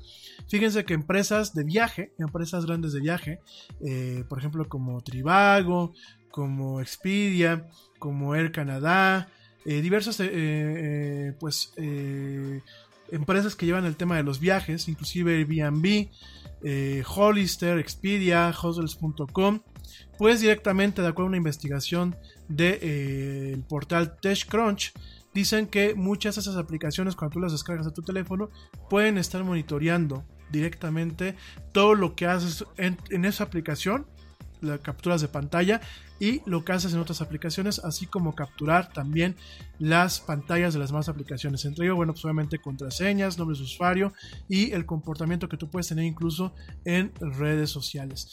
El lunes ya te voy a platicar con más calma, pero directamente eh, es una investigación que está haciendo el portal TechCrunch, en donde pues directamente eh, utilizando tecnología de Session Replay, estas empresas pues directamente pueden estar no solamente monitoreando el comportamiento que tú tienes en sus aplicaciones, sino en otras aplicaciones fuera de las aplicaciones que, que son de ellos, ¿no? ¿Cómo funciona esto de Session Replay? Miren, eh, en el tema de, de, desarrollo de interfaces de usuario, lo que es diseño de UI, así se le conoce, o de UX, de experiencia de usuario, y en temas, por ejemplo, de neuromarketing, como lo que hace un servidor, en ocasiones vamos a pensar que Uber quiere, me contrata a mí para que yo le diga cómo puede mejorar su aplicación. Entonces, hay ciertos paquetes, ciertos paquetes de programación o ciertos eh, ciertas APIs o ciertos componentes que se incluyen en el código de Uber, de la aplicación de Uber, y eh, en, un, modo de prueba privada, utilizando por ejemplo el servicio TestFlight de Apple, utilizando un tema de distribución privada, yo agarro y agarro un panel a lo mejor de mil personas. Y les digo, esta es la aplicación de Uber, como la que tú utilizas toda la vida, pero tiene una particularidad. Nosotros, a través de un servidor, y a través de la transmisión de datos que hace Uber, voy a estar monitoreando, voy a estar monitoreando todo el comportamiento de que tú tienes en esa aplicación. De tal forma que yo voy a poder analizar cuánto tiempo te tardaste cuando viste la aplicación en llegar o, lograr la acción que tú querías. Por ejemplo, cuánto tiempo te tardaste en solicitar un Uber, cuánto tiempo te tardaste en ubicar tu dirección, qué opciones de la, aplicación utilizaste, si te confundiste en alguna parte, si la aplicación se te cayó. Todo esto yo voy a tener un control en tiempo real. Hay muchas formas de hacerlo. De hecho, hay servicios de paga, que son servicios este, a gran escala. Hay servicios que no son de paga, que por ejemplo son también de analíticas de la aplicación. Uno de ellos se llama Flurry Analytics, que Flurry lo maneja Yahoo. Y eh, todo eso nos permite, bueno, pues cuando tú tienes un tema a gran escala, de monitorear cómo estás usando las aplicaciones. Esa es la, la cuestión correcta. La cuestión gandaya es cuando yo, por ejemplo, distribuyo la aplicación con código, por ejemplo, de Flory. Y pues toda la aplicación que se va descargando me manejan, me manda una información de esa aplicación sin que el usuario se entere, sin que yo eh, formalmente le haya pedido permiso y sin avisarle que, bueno, pues yo estoy monitoreando cómo hace o cómo le está dando uso a mi aplicación. En teoría, o sea, a ver, hasta este punto, pues no tenemos por qué hablar de un problema, ¿verdad? Porque últimamente todo se queda dentro de lo que es la aplicación. A pesar de que, bueno, hay un tema de una invasión a la privacidad, al momento que no le estoy informando formalmente al usuario, que lo estoy monitoreando, ¿no? El problema es, por ejemplo, con estas empresas, con el Canadá, con Trivago, con diferentes cosas, en donde directamente una estaba enmascarando sus, sus archivos y su transmisión de eh, Session Replay a los servidores de tal forma que al momento que las enmascara, pues tampoco eh, hay un tema de privacidad o hay un tema en donde realmente pues tanto Apple como el usuario esté enterado, punto número uno.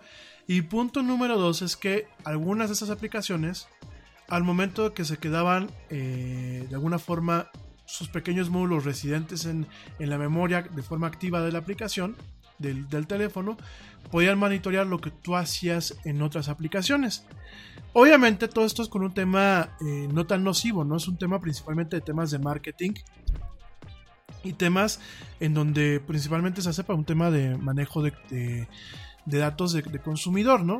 Aquí la cosa es que pues nada garantiza que el ingeniero que se pone a revisar estos datos pues después no le dé un mal uso, ¿verdad? Entonces, bueno, esto es un escándalo que ya platicaremos el próximo lunes, pero así, así varias empresas que lo están haciendo. Entre ellas, bueno, te lo repito, hotel.com, Trivago, eh, eh, Hollister, Expedia, diferentes empresas que, bueno, pues directamente lo hacen y no solamente monitorean eh, lo que es dentro de su aplicación, sino monitorean también campos donde pues directamente se pueden poner números de pasaporte, tarjetas de números de crédito, cuestión de información personal y otras aplicaciones, ¿no? Sobre todo en teléfonos como Android. Ya lo platicamos el próximo lunes, pero para que lo tomes en cuenta. Uf, bueno, eso por ese lado. Y déjame te platico de lo que ya habíamos quedado. Eh, rápidamente de entrar de hablar de Miguel de Casa y hablar un poquito del open source. Déjame te platico que, eh, pues directamente en Estados Unidos, eh, las empresas como ATT, T-Mobile eh, y Sprint, pues directamente el mes pasado, es una nota del mes pasado creo que la comenté muy brevemente, pues directamente en su momento, en su momento fueron, pues fueron descubiertos que directamente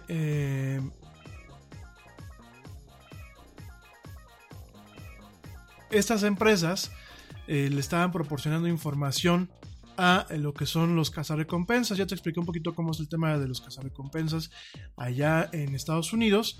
Directamente, pues esto fue una, una, una, investigación que hizo la publicación Motherboard. Motherboard, pues es como una sección, una publicación adicional de la revista Vice, esta revista o este medio contemporáneo allá en los Estados Unidos en donde pues directamente le pagaron a un, a un cazarrecompensas 300 dólares para que ubicaran eh, la localización de un teléfono. Y en este caso, bueno, pues directamente em, a este cazarrecompensas, el reportero, el periodista que es Joseph Cox, le dio, le dio pues una lana, le dio 300 dólares a un cazarrecompensas para que ubicaran la ubicación de un número telefónico, ¿no? En ese sentido, pues este cazarrecompensas le había ofrecido a través de un, de, un correo electrónico, le había ofrecido eh, geoloca- geolocalizar un número telefónico para él, utilizando bueno, pues un servicio especial que no está diseñado para los policías, sino para individuos, personas morales y personas físicas, ¿no? Con este número y eh, 300 dólares localizó la ubicación exacta y precisa en ese instante de ese teléfono que se le dio, ¿no? En este caso, bueno, pues el teléfono estaba ubicado en, ese, tiempo real en eh, el barrio de Queens, allá en Nueva York, y directamente después de que se le pagó y que se hizo esta chamba, se ubicó la ubicación de este teléfono directamente utilizando información que eh, eh, directamente le dio la empresa T-Mobile a este individuo, ¿no? Esto, bueno, pues es muy grave, eso es bastante grave porque esto podría representar que ya no hay un tema solamente en donde se requiere, pues por ejemplo, una, una, una orden judicial para hacer este tipo de rastreos, sino directamente pues una, un pago, un pago a un servicio que pues directamente no es solamente para temas de gobierno, sino es para individuos y entidades privadas. Y bueno, pues esto directamente ha sido un escándalo, tal cual. Eh, un medio que se tiene acceso, por lo pronto solamente en Estados Unidos, habrá que ver si en México y en otros países se tiene. Sin embargo, bueno, pues esto fue un, esto fue un escandalazo y eh, pues en su momento las, los carriers, las empresas que se dedican a esto, eh, se comprometieron a dejar de hacerlo. Sin embargo, hoy por hoy lo siguen haciendo. E inclusive hay una empresa que se llama Car One que directamente vendió este tipo de información, información que se obtiene, esta información del GPS de un celular, ¿cómo se obtiene? Bien, es muy sencillo. Eh, durante mucho tiempo, la tecnología celular permitía a partir de triangulación, de triangular las células, que son las células, pues son estas antenas que tienen pues el tema de la telecomunicación. Directamente en su momento eh, se utilizaban métodos de triangulación para poder ubicar un teléfono, no con cierta imprecisión, pero sí se puede ubicar, por ejemplo, en algún barrio, se puede ubicar en algunas zonas directamente lo que es el teléfono hace muchos años. Con el advenimiento de teléfonos que hoy en día tienen eh, GPS y que utilizan una tecnología que se llama AGPS, que el AGPS es una tecnología en donde se coteja, se coteja con las células, es decir, con las antenas que se encargan de proveer el servicio de telefonía celular. Eh, el AGPS ayuda a generar más rápido un fix, porque pues directamente un celular le pregunta a eh, esas antenas una ubicación más o menos precisa, la cual le permite, bueno, al celular, aparte de tener una ubicación básica, le permite eh, de alguna forma preparar su radio, su radio de GPS, para captar las señales de, de, las constelaciones de satélites de GPS y tener un fix más rápido. Antes, cuando tú tenías un GPS convencional, lograr un fix en la ciudad, un fix es la ubicación eh, directamente pues, de, de, la geolocalización utilizando esta tecnología, los fix podían llegar a tardar entre 1 y 2 minutos y requerían que tú tuvieras una vista clara al cielo, es decir, que no tuvieras muchos, este, eh, muchos eh, edificios, que no estuvieses en lugares donde pues no llegaba esta señal, diferentes cuestiones. Con el advenimiento de esta tecnología AGPS, que es Assisted GPS, hace pues, prácticamente ya casi 15 años, esto le permite generar una ubicación mucho más rápida. De hecho, ustedes cuando están haciendo un teléfono, están eh, eh, viendo, por ejemplo, compartiendo una ubicación o en su defecto, bueno, por ejemplo, piden un Uber, ustedes cuando jalan el mapa se van a dar cuenta que primero aparece un anillo muy grande de la ubicación, alrededor de la ubicación donde probablemente ustedes estén y conforme se va pasando el tiempo, este anillo se vuelve mucho más preciso y directamente les indica la ubicación en un mapa más o menos exacta. Y esto es porque lo primero con lo que dan con teléfono es eh, utilizando el AGPS. Esto, cuando se pide el AGPS, es una comunicación bidireccional y la red guarda registro de cuando se hace esta, esta petición.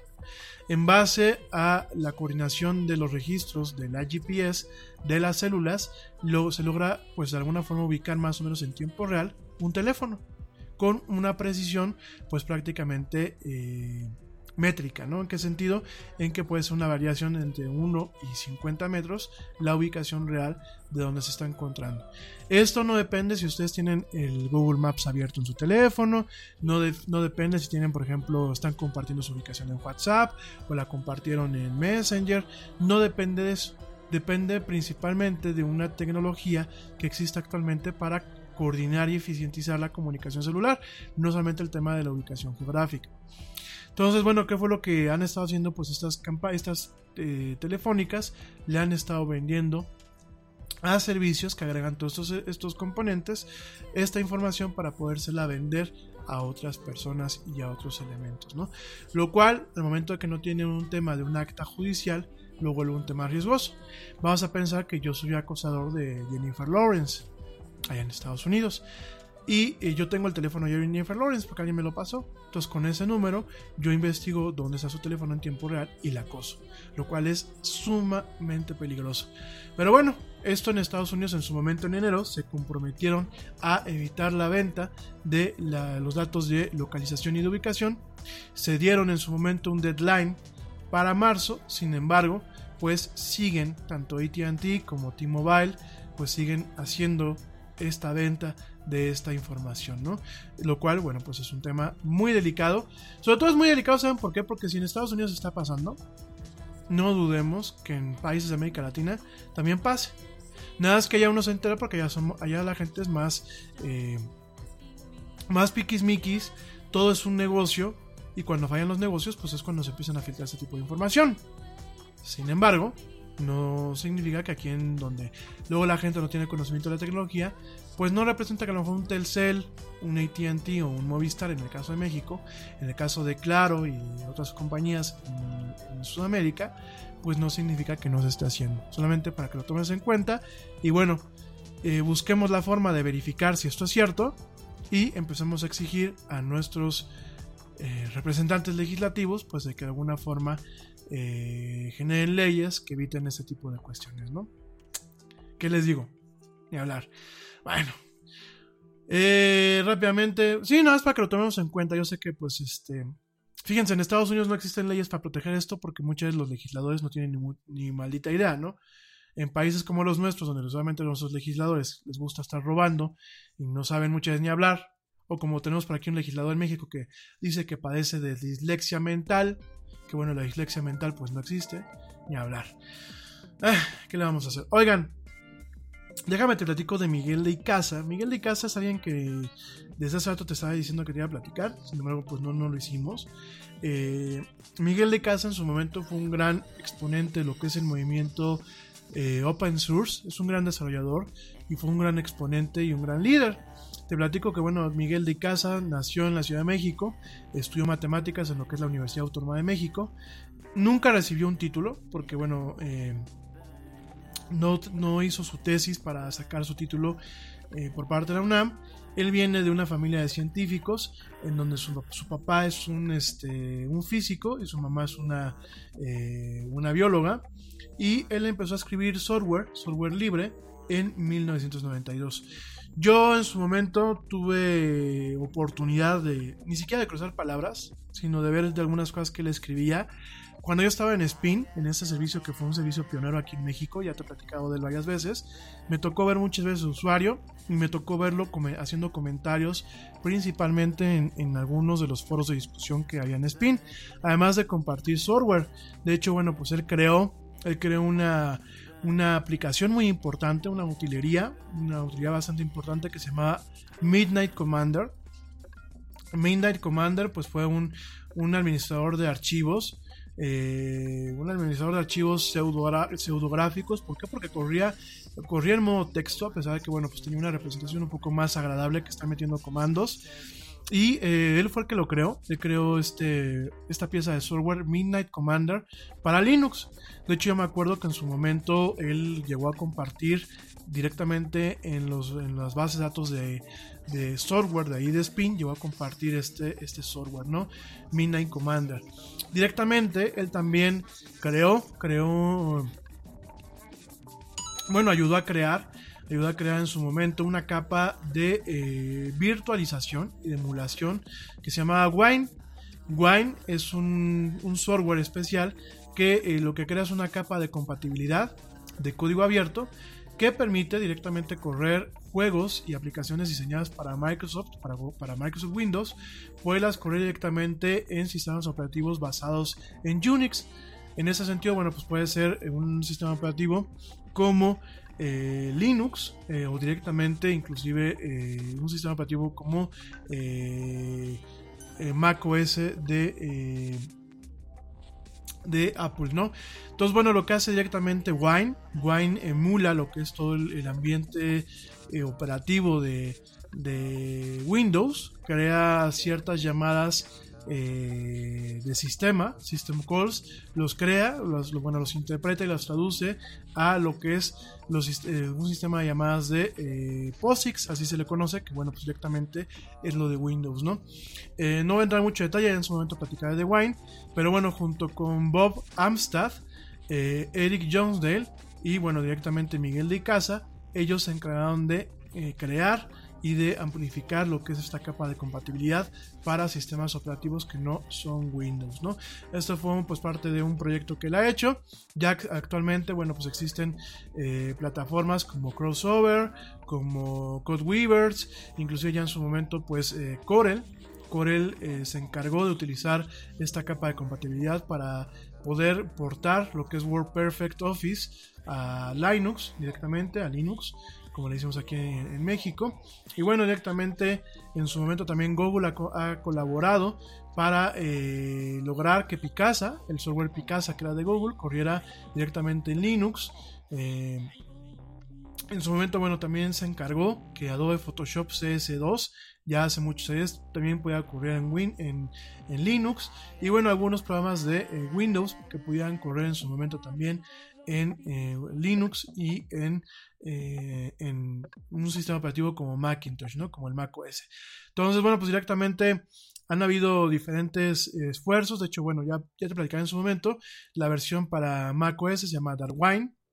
Y eh, hay Wine para Android. Hay eh, Cedega, Wine X para, para correr juegos directamente en Linux. Cider, bueno, crossover, en fin. Eh, eso fue con lo que empezó en su momento directamente Miguel de Casa. Eh, mucho tiempo pues fue muy crítico, muy crítico de, todo lo que era Microsoft, eh, muy, muy sangrón. Siempre hubo un tema de que decía que, bueno, pues Microsoft todo lo que tomaba lo echaba a perder. Sin embargo, es muy curioso porque en el 97 él fue entrevistado por Microsoft para un trabajo para lo que era el equipo de desarrollo de Internet Explorer para Unix. Esto para hacer una versión de Internet Explorer para las computadoras que corrían en, una plataforma que se le conocía como Spark. Sin embargo, en aquel momento pues no, no, contaba con el título universitario adecuado para poder obtener una visa de trabajo H1B allá en Estados Unidos.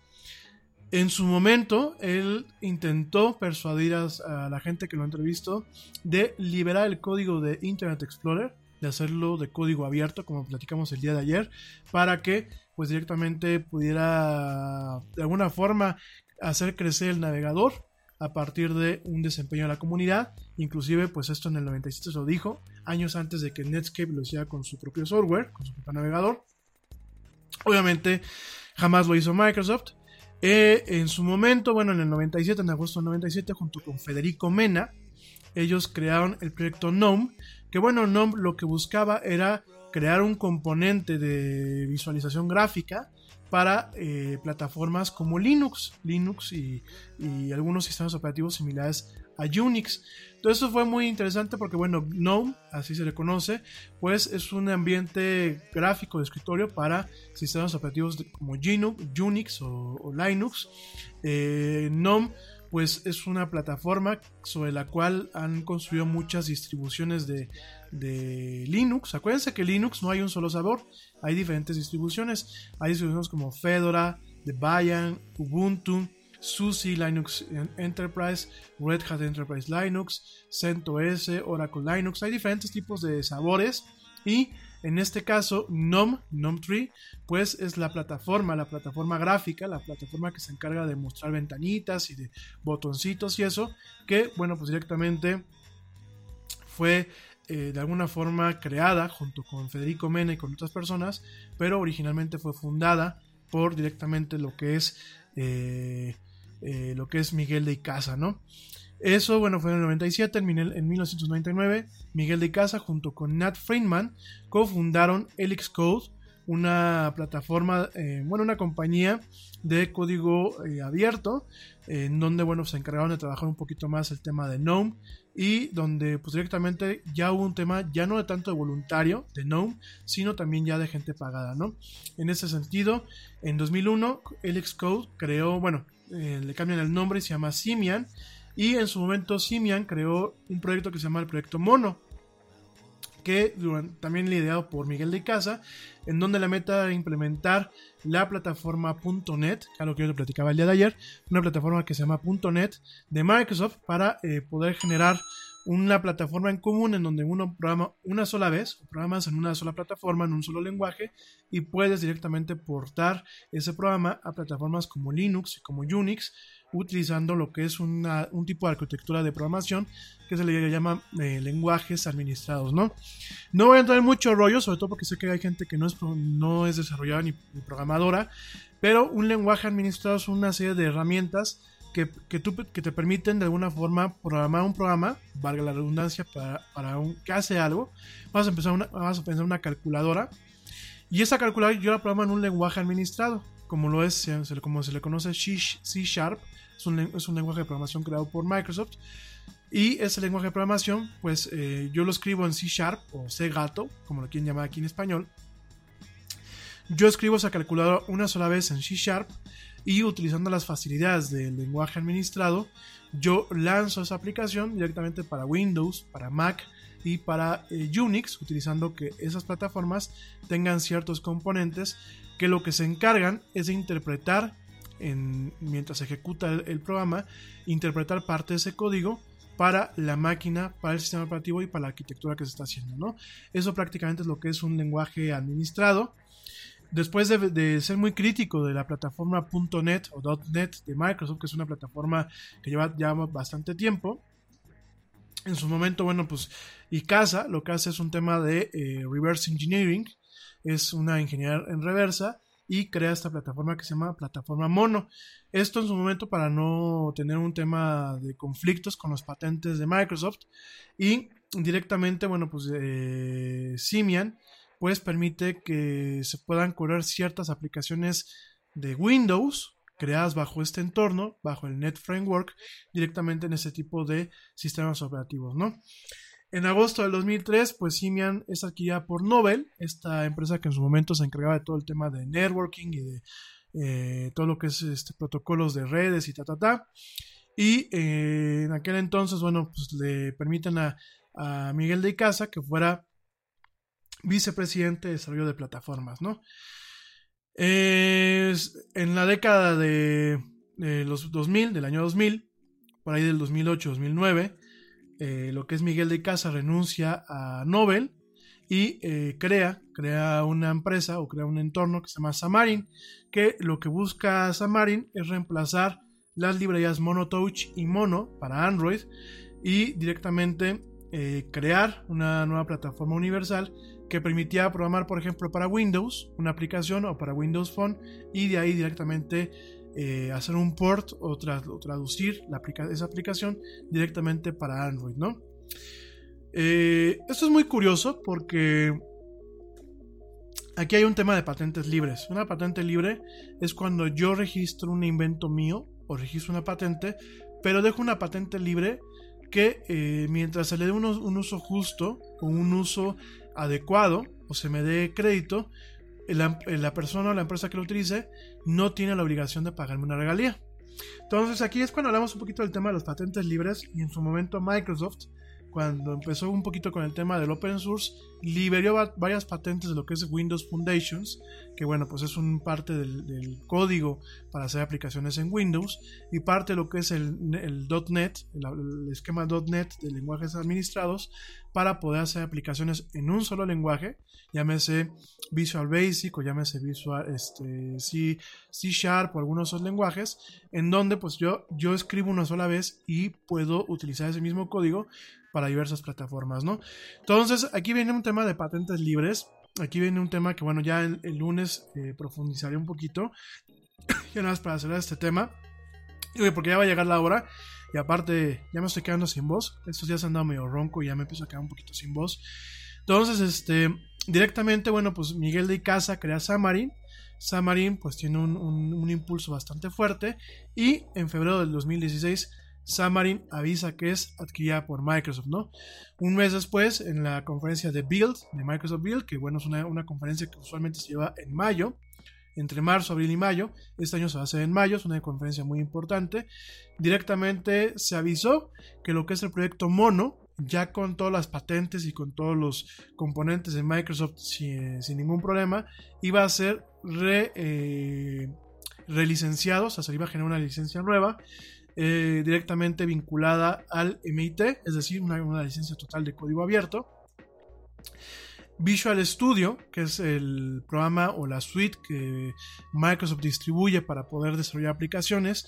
Hay que recordarnos que bueno, Visual Studio todo el tiempo ha tenido un, costo, hasta recientemente en estos años, donde ya hay una comunidad, una comunidad eh, eh, una versión de comunidad sin costo y ciertas eh, versiones estándares en donde uno puede bajar directamente esta aplicación y empezar a programar en cualquier lenguaje, en cualquier lenguaje que soporte Visual Studio.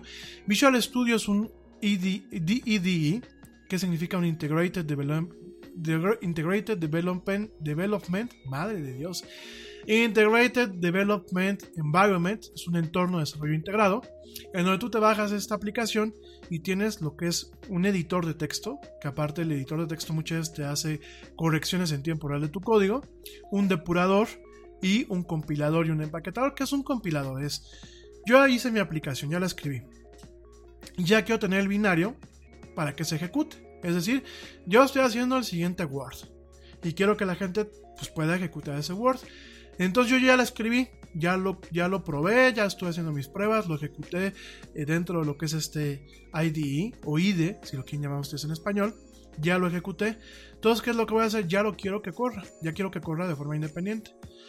Hay un programa especial que se llama compilador. El compilador, bueno, realmente el compilador es un núcleo, aunque utiliza diferentes herramientas también al mismo tiempo. Todo lo que son este, toolchains, este, linkers, bueno, una serie de cuestiones que eh, existen en el tema de la compilación, ¿no? Lo que hace de primera forma el compilador es decir, ah, ok, este código está escrito en un lenguaje, por ejemplo, como C o C para la gente que sabe programación. Y está, este, el Yeti va a sacar el Word Yeti lo va a sacar para Windows. Windows en 64 bits. Entonces lo que hace es, obviamente yo no empiezo a escribir totalmente de ser un programa. Yo utilizo, siempre se los he platicado a ustedes, utilizo componentes que ya están, ya están ahí. Por ejemplo, componentes que el sistema operativo me da, por ejemplo, para poder acceder al sistema de archivos. Es decir, yo quiero abrir un documento de Yeti Office o de Yeti Word. Yo lo que hago es utilizar una función que el sistema operativo ya me da para poder abrir una ventanita con el navegador del, sistema operativo para que ustedes escojan dónde está el archivo y, una, y un proceso que permite al sistema operativo decirle, ah, sí, aquí está en este directorio, te paso el control de este, de este archivo que está en mi memoria, te lo paso a la memoria que corresponde al programa. Todo ese tipo de cosas se, se manejan a través de APIs. Pero eh, todo este tipo de, componentes o ciertas librerías, así también se les llaman librerías, en donde ya, no, ya el Yeti no tuvo que hacer una librería especial para conectarse a internet y que se actualice el, Yeti Office cada vez que hay necesidad. Ya utilizo algo que está escrito, lo involucro en mi programa, de tal forma que ya nada le picas un botón y ya automáticamente se conecta a un servidor y baja la última versión y la instala. Todo esto requiere un compilador. El compilador lo que hace es, a ver, acá está todo el código que, usó el Yeti, todos los módulos, todo lo que escribió a lo largo de tantas horas. Acá están las librerías que el Yeti está utilizando, que están vinculadas. De hecho, ahí viene la parte del linker. Y lo que voy a hacer es generar un ejecutable de cierta forma independiente que utilice todas esas funciones y que pueda correr de forma independiente en la computadora de la gente que tenga pues la, infortunia de bajar el Yeti Office, ¿no? Entonces el compilador lo que hace es va vinculando, va generando, resolviendo todos los links, todos los pointers, todo ese rollo. Y ya que hizo toda esa vinculación, empieza en un proceso en donde convierte todo lo que es el código humanamente leíble, que a lo que te platicaba el día de ayer, lo convierte en código que la máquina entiende, en un código binario. Entonces es un proceso que lleva varias horas, eh, dependiendo del tamaño del código y dependiendo de lo que hiciste. Si se hace con procesos de optimización de procesadores y de memoria y etc., bueno, pues hay varias estrategias para hacer compilado. De hecho, hay compilado de, varias, de varios pases, así se le conoce. Eh, dependiendo de cómo quieras manejar el, archivo principal, el archivo ejecutable.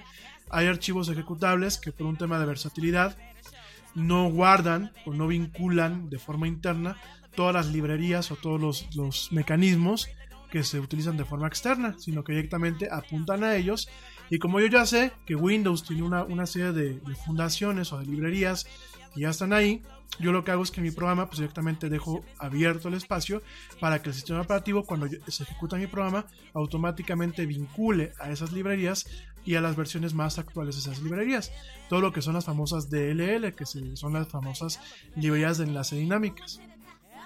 Bueno, eh, todo esto, todo este rollo que les acabo de echar y que les acabo de platicar un poquito cómo funciona esto, pues Miguel de Casa, con su genialidad, ayudó a crear una plataforma estándar, aprovechando parte de lo que tiene directamente ya Microsoft, para que yo pueda escribir una sola, vez, una sola, una sola vez un programa y utilizando herramientas eh, que vienen dentro de lo que es Xamarin, utilizando todas estas herramientas, eh, yo pueda hacer un, vamos a pensar, la aplicación del Yeti, Yeti Office, la hago para Windows, automáticamente... Nada es más importante que la salud de tu familia. Y hoy todos buscamos un sistema inmunológico fuerte y una mejor nutrición. Es por eso que los huevos Egglands Best te brindan más a ti y a tu familia. En comparación con los huevos ordinarios, Egglands Best te ofrece 6 veces más vitamina D y 10 veces más vitamina E, además de muchos otros nutrientes importantes, junto con ese sabor delicioso y fresco de la granja que a ti y a tu familia les encanta. Todos queremos lo mejor para nuestras familias. Entonces, ¿por qué no los mejores huevos? Solo Egglands Best. Mejor sabor mejor nutrición, mejores huevos. Te preocupas por la salud de tu familia y hoy un sistema inmunológico fuerte y una mejor nutrición son más importantes que nunca. Es por eso que los huevos Egglands Best te brindan más a ti y a tu familia. En comparación con los huevos ordinarios, Egglands Best te ofrece 6 veces más vitamina D y 10 veces más vitamina E, además de muchos otros nutrientes importantes, junto con ese delicioso sabor fresco de granja que a ti y tu familia les encanta. No son tiempos ordinarios, entonces, ¿por qué darle a tu familia huevos ordinarios? Solo Egglands Best. Mejor sabor, mejor nutrición, mejores huevos.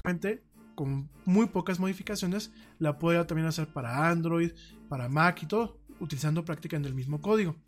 Eso es lo que es Xamarin. Y en cuanto a Visual Studio, pues será una plataforma de desarrollo, bueno, sigue siendo una plataforma de desarrollo muy popular. De hecho, eh, junto con Xcode, son las plataformas más populares de desarrollo. Y lo que lo que hizo, bueno, mucho tiempo Visual Studio costaba y costaba un pastón.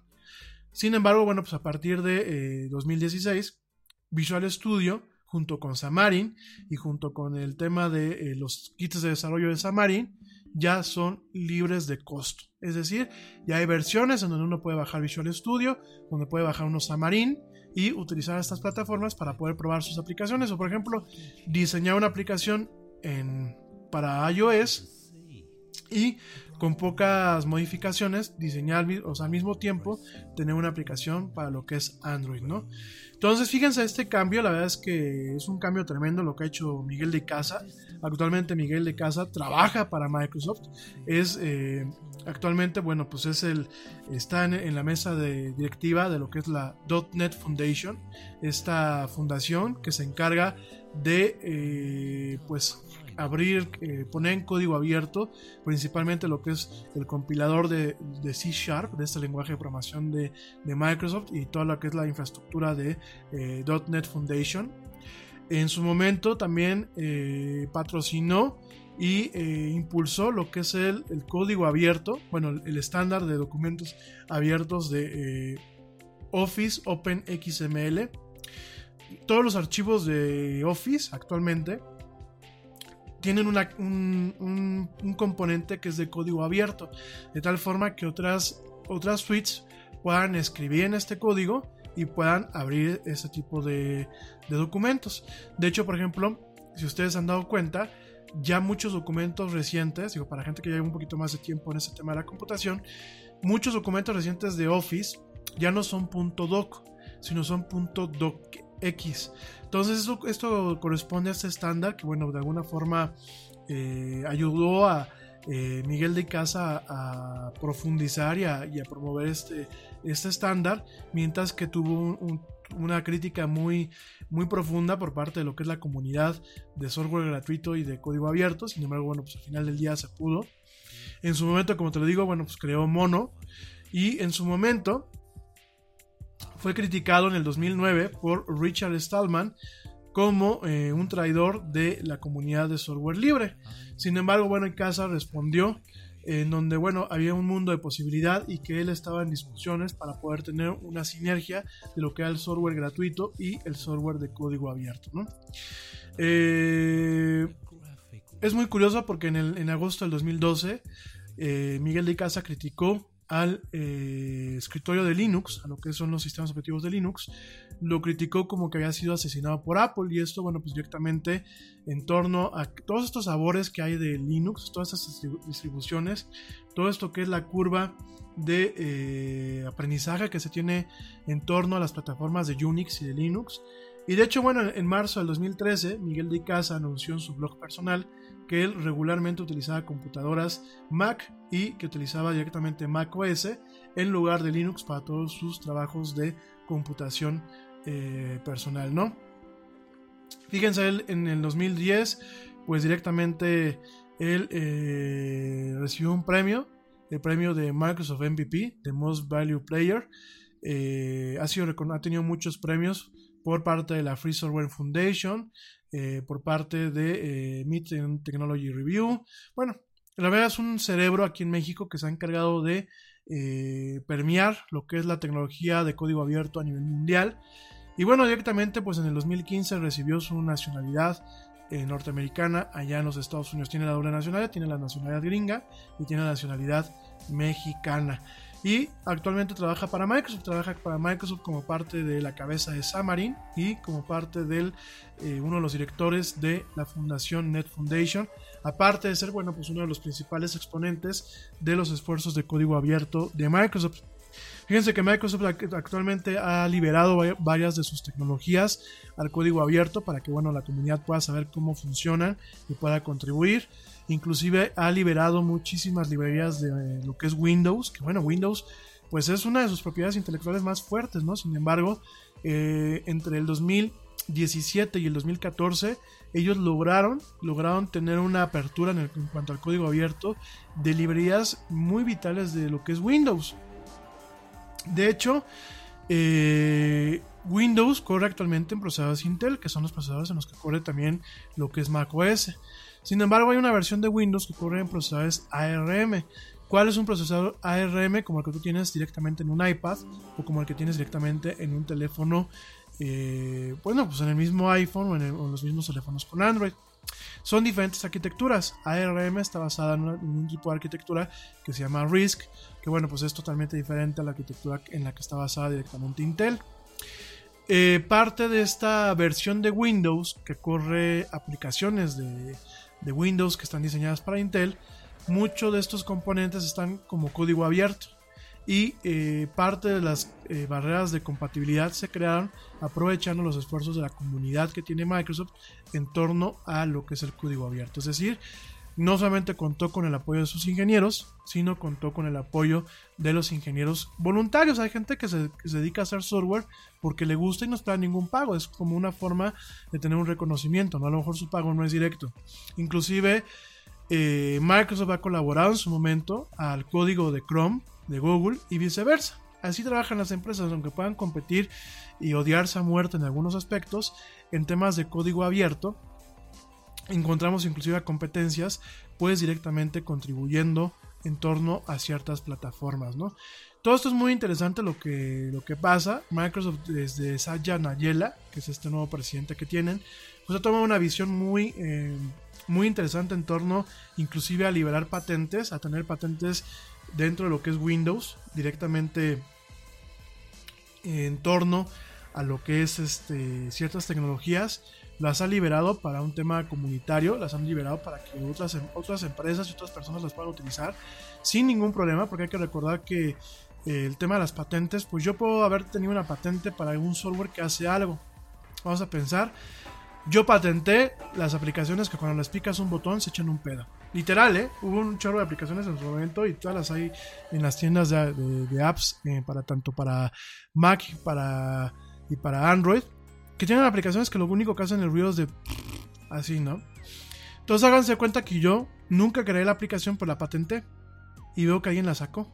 Entonces yo puedo poner una demanda a todas aquellas empresas que tienen este, esta patente o que pueden estar violando mi patente, ¿no? De hecho, bueno, pues es una de las grandes peleas a nivel mundial actualmente, ¿no? Los famosos copyright trolls, que son eh, firmas de abogados que tienen ingenieros que lo hacen, lo que hacen es revisar los códigos de diferentes programas o diferentes aplicaciones y lo que hacen es decir, ah, mira, pues este, este, este programa hace cosas que vienen en esta patente. Entonces estas empresas de abogados demandan a las empresas que lanzaron estas aplicaciones a favor de sus eh, clientes, que vamos a pensar Microsoft, ¿no?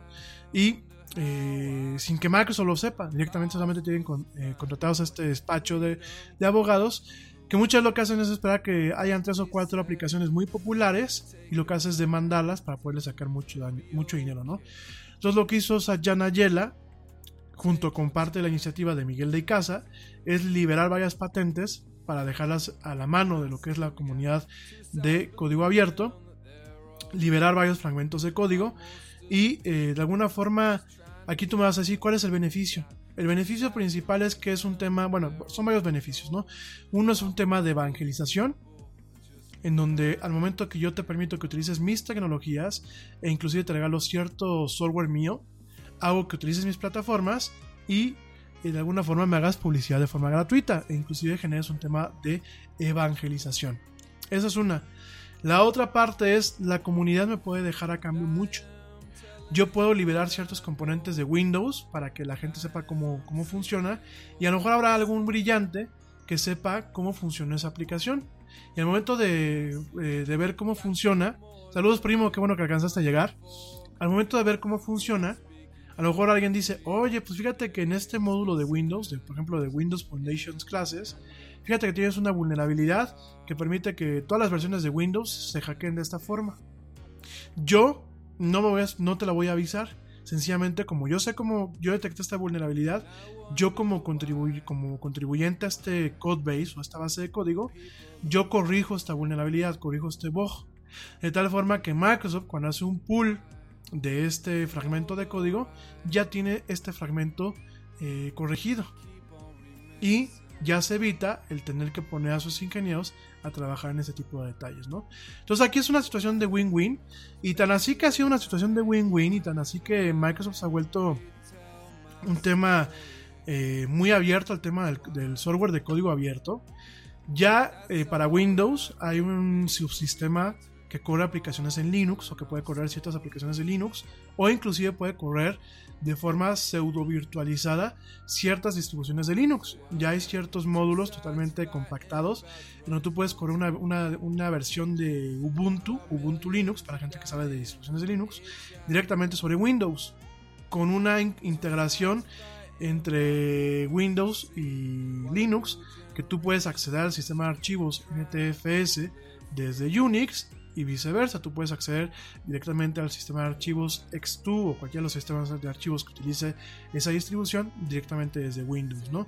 Inclusive pues, se pueden correr ciertos comandos en lo que es eh, PowerShell de Windows que pertenecen a Linux o a Unix como tal. Eso es un enfoque. Y otro enfoque es que directamente Microsoft hace unos meses compró, compró una, una, un portal que se llama GitHub.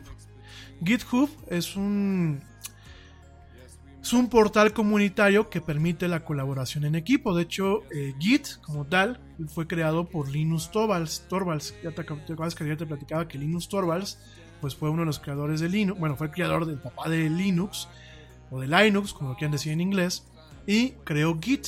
Git es un entorno en donde se pueden guardar eh, bases de códigos, lo que se le llama el code base. Tú guardas ahí todo el código fuente de un, programa y, de ahí vas creando forks, que un fork puede ser una alternativa o puede ser una nueva versión del programa. Y eh, tú puedes, junto con otros desarrolladores, estar haciendo cambios puedes jalar todo el código fuente, puedes contribuir a ciertos módulos, por ejemplo, programas complejos, no crean que se escriben así lineal. Vamos a pensar un Office. Un programa como Office o como, Windows, un sistema operativo como Windows, tiene varios módulos. En el caso de Office, cada tienes cuatro aplicaciones, ¿no? Word, Excel, PowerPoint y Access, ¿no? Cada aplicación tiene diferentes módulos. Hay un módulo que se encarga de todo lo que son las funciones de, eh, de operaciones de archivos, ¿no? Lo que es File Operations. De eso se encarga un equipo. Eh, en el caso, vamos a pensar PowerPoint. Hay, una, hay un, equipo que se encarga de lo que son File Operations. Hay otra parte, que hay otro equipo que se encarga de es OS Integrations. Es la forma en la que el sistema, la aplicación se integra con el sistema operativo. Hay otra que se encarga del diccionario. Hay otra que se encarga de los filtros gráficos. Hay otra, que se encarga de cómo se importan los archivos de fotografías. Hay otra que se encarga del motor que representa las diapositivas. Hay otro que se encarga de lo que es el word art, ¿no? Las dichosas estos este, artes con palabras. Hay otra que se encarga de los dibujos. Hay otra que se encarga de las transiciones. O sea, son varios equipos. Y cada uno es un módulo. Cuando uno ve un programa en el entorno del Git, ve un árbol ve el tronco común, que es la aplicación, y ve los diferentes módulos. Y dentro de ese tronco, cuando ya se lanza una versión final, se genera una, una ramificación, un branch o un fork. Un branch es cuando son de versiones, ¿no? Versión 1.0 a 2.0. Un fork es una, una, una, una, bifurcación. Es cuando yo, yo Rami, ay, no me gusta cómo está Chrome, no me gusta el código fuente de Chrome, yo lo quiero modificar para mis fines. Entonces yo creo un fork y ese fork es una versión que utiliza el código fuente de la versión 1 de Chrome, pero está creando un navegador que se llama Jetty Browser, en donde yo le meto cosas y es, es en muchos aspectos es un nuevo programa o una nueva aplicación en sí misma. Entonces, ¿qué pasa? Para hacer un tema más comunitario, y que no recaigan en un solo servidor y que no recaigan en diferentes cosas, hace muchos años se creó un espacio que se llama GitHub, en donde con GitHub tú utilizas un cliente o una facilidad Git para poder bajar estos códigos, hacer los cambios, probarlos en tu máquina y subir las actualizaciones, crear eh, branches o crear forks. Y es un tema muy popular, de hecho GitHub sigue siendo muy popular. ¿Qué pasó con GitHub? Bueno, pues GitHub en algún momento eh, ahorita te digo cuándo fue comprado. Bueno, el año pasado, no tiene mucho tiempo. Fíjate, en. En. Ahorita te digo cuándo fue. Que tengo aquí mi apunte. Denme un segundo. Vamos a me checa la nota. En. Eh, bueno, también a esta plataforma se le conoce como eh, sistemas de control de versiones. Es la forma en la que uno dice, oye, traigo un error en la versión 6 de Yeti Office, ¿no? puta, pero te das cuenta y, el error lo traías desde la, versión 1. Entonces, bueno, principalmente es para todo ese tipo de cosas. GitHub te permite todo lo que te acabo de decir, pero también te permite llevar un tema de control de, errores, lo que es el bug tracking, lo que es la solicitud de ciertas características, lo que es la administración, muy similar a lo que es el, el, Scrum, que bueno, el Scrum pues directamente este, es, un, es un método para administrar este tareas y el Scrum principalmente se utilizan en temas de, de programación, ¿no? Entonces el Git y el GitHub se facilita parte de este trabajo. GitHub fue creado por Chris Wanstrat, PJ Hyatt, Tom Preston Werner y Scott Chacon, utilizando una plataforma que se llama Ruby on Rails. Este entorno se creó en el 2008. De hecho, bueno, después se creó una compañía que se llama GitHub Incorporated. Eh, bueno, en su momento eh, funcionó bajo eh, bajo ganancias propias y bajo inversión, por ejemplo, de la firma de inversionistas de Andresen Horowitz, que bueno, pues es de ahí viene eh, un capital de parte de uno de los creadores de Microsoft. Y directamente el año pasado, junio 4 del 2018, eh, Microsoft anunció que adquiría GitHub por 7.5 mil millones de dólares. Este trato se cerró el 26 de octubre y mucha gente tuvo algunas eh, preguntas o algunas inquietudes acerca de eh, pues cuál era la intención de Microsoft al momento de comprar este, esta plataforma. Sin embargo, bueno, pues después de la modificación de, eh, modelo de negocios de Microsoft, principalmente bajo el, bajo el mandato de Satya Nadella, muchos analistas lo vieron como una culminación y un compromiso adicional para lo que es el tema de las aplicaciones de código abierto y el entorno de código abierto, ¿no? De hecho, bueno, pues ya directamente Microsoft fue mucho tiempo un, contribu un contribuyente principal a esta plataforma, ya que directamente pues liberó, liberó ahí sus aplicaciones de código abierto como Chakra, Chakra, Chakra Core, PowerShell, Visual Studio Core, Visual Studio, todo el subsistema de Linux, el Git Virtual File System, que bueno, pues directamente es un sistema virtual de archivos para, para lo que es Git y para lo que es directamente GitHub. Y bueno, diferentes aplicaciones que ya en su momento Microsoft es este eh, uno de los principales prom eh, pro proponentes y eh, impulsores de todo lo que es el tema del código abierto, ¿no? Eso es muy interesante, bien, ya el lunes lo platico con más calma, ya son nueve y cuarto. Pero yo se los decía el día, el día eh, martes. Ni todo el código abierto son programas malos. Ya tenemos por ahí, por ejemplo, lo que es Blender. Blender es una aplicación que, como te dije en su momento, le hace la competencia Maya, 3D Studio. Es una aplicación que inclusive se ha, se ha utilizado para hacer cortometrajes animados. Y Blender es una aplicación de código abierto. Sí, es difícil aprenderlo a utilizar. Pero una vez que lo sabes utilizar, tienes las mismas facilidades que tienes, por ejemplo, en un programa como Maya o como 3D Studio, ¿no? Eh, tienes una aplicación como GIMP. GIMP es muy difícil de aprender a utilizar, es muy confuso, pero GIMP le hace la competencia en características a Photoshop.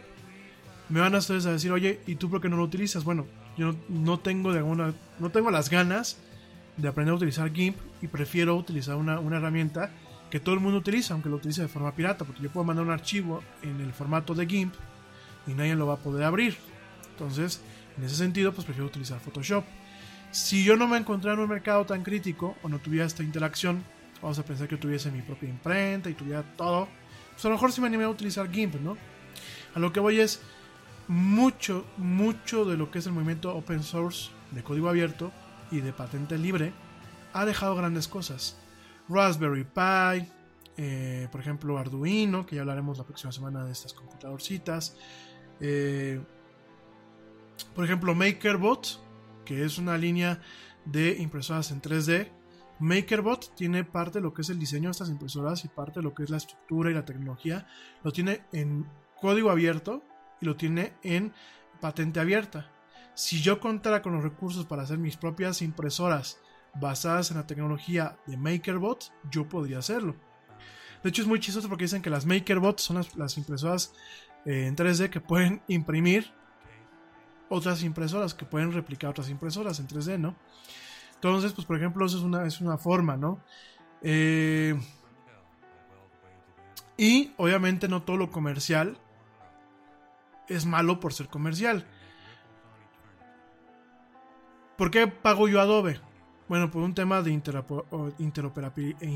interoperabilidad. Pero también pago Adobe porque yo tengo soporte. Yo puedo agarrar y si me urge algo, puedo mandar un correo urgente al, al soporte de Adobe y que me atiendan porque yo estoy pagando una membresía. Cosa que en el entorno de open source, sí, hay muchas comunidades, y hay comunidades que te atienden rapidísimo, ¿no?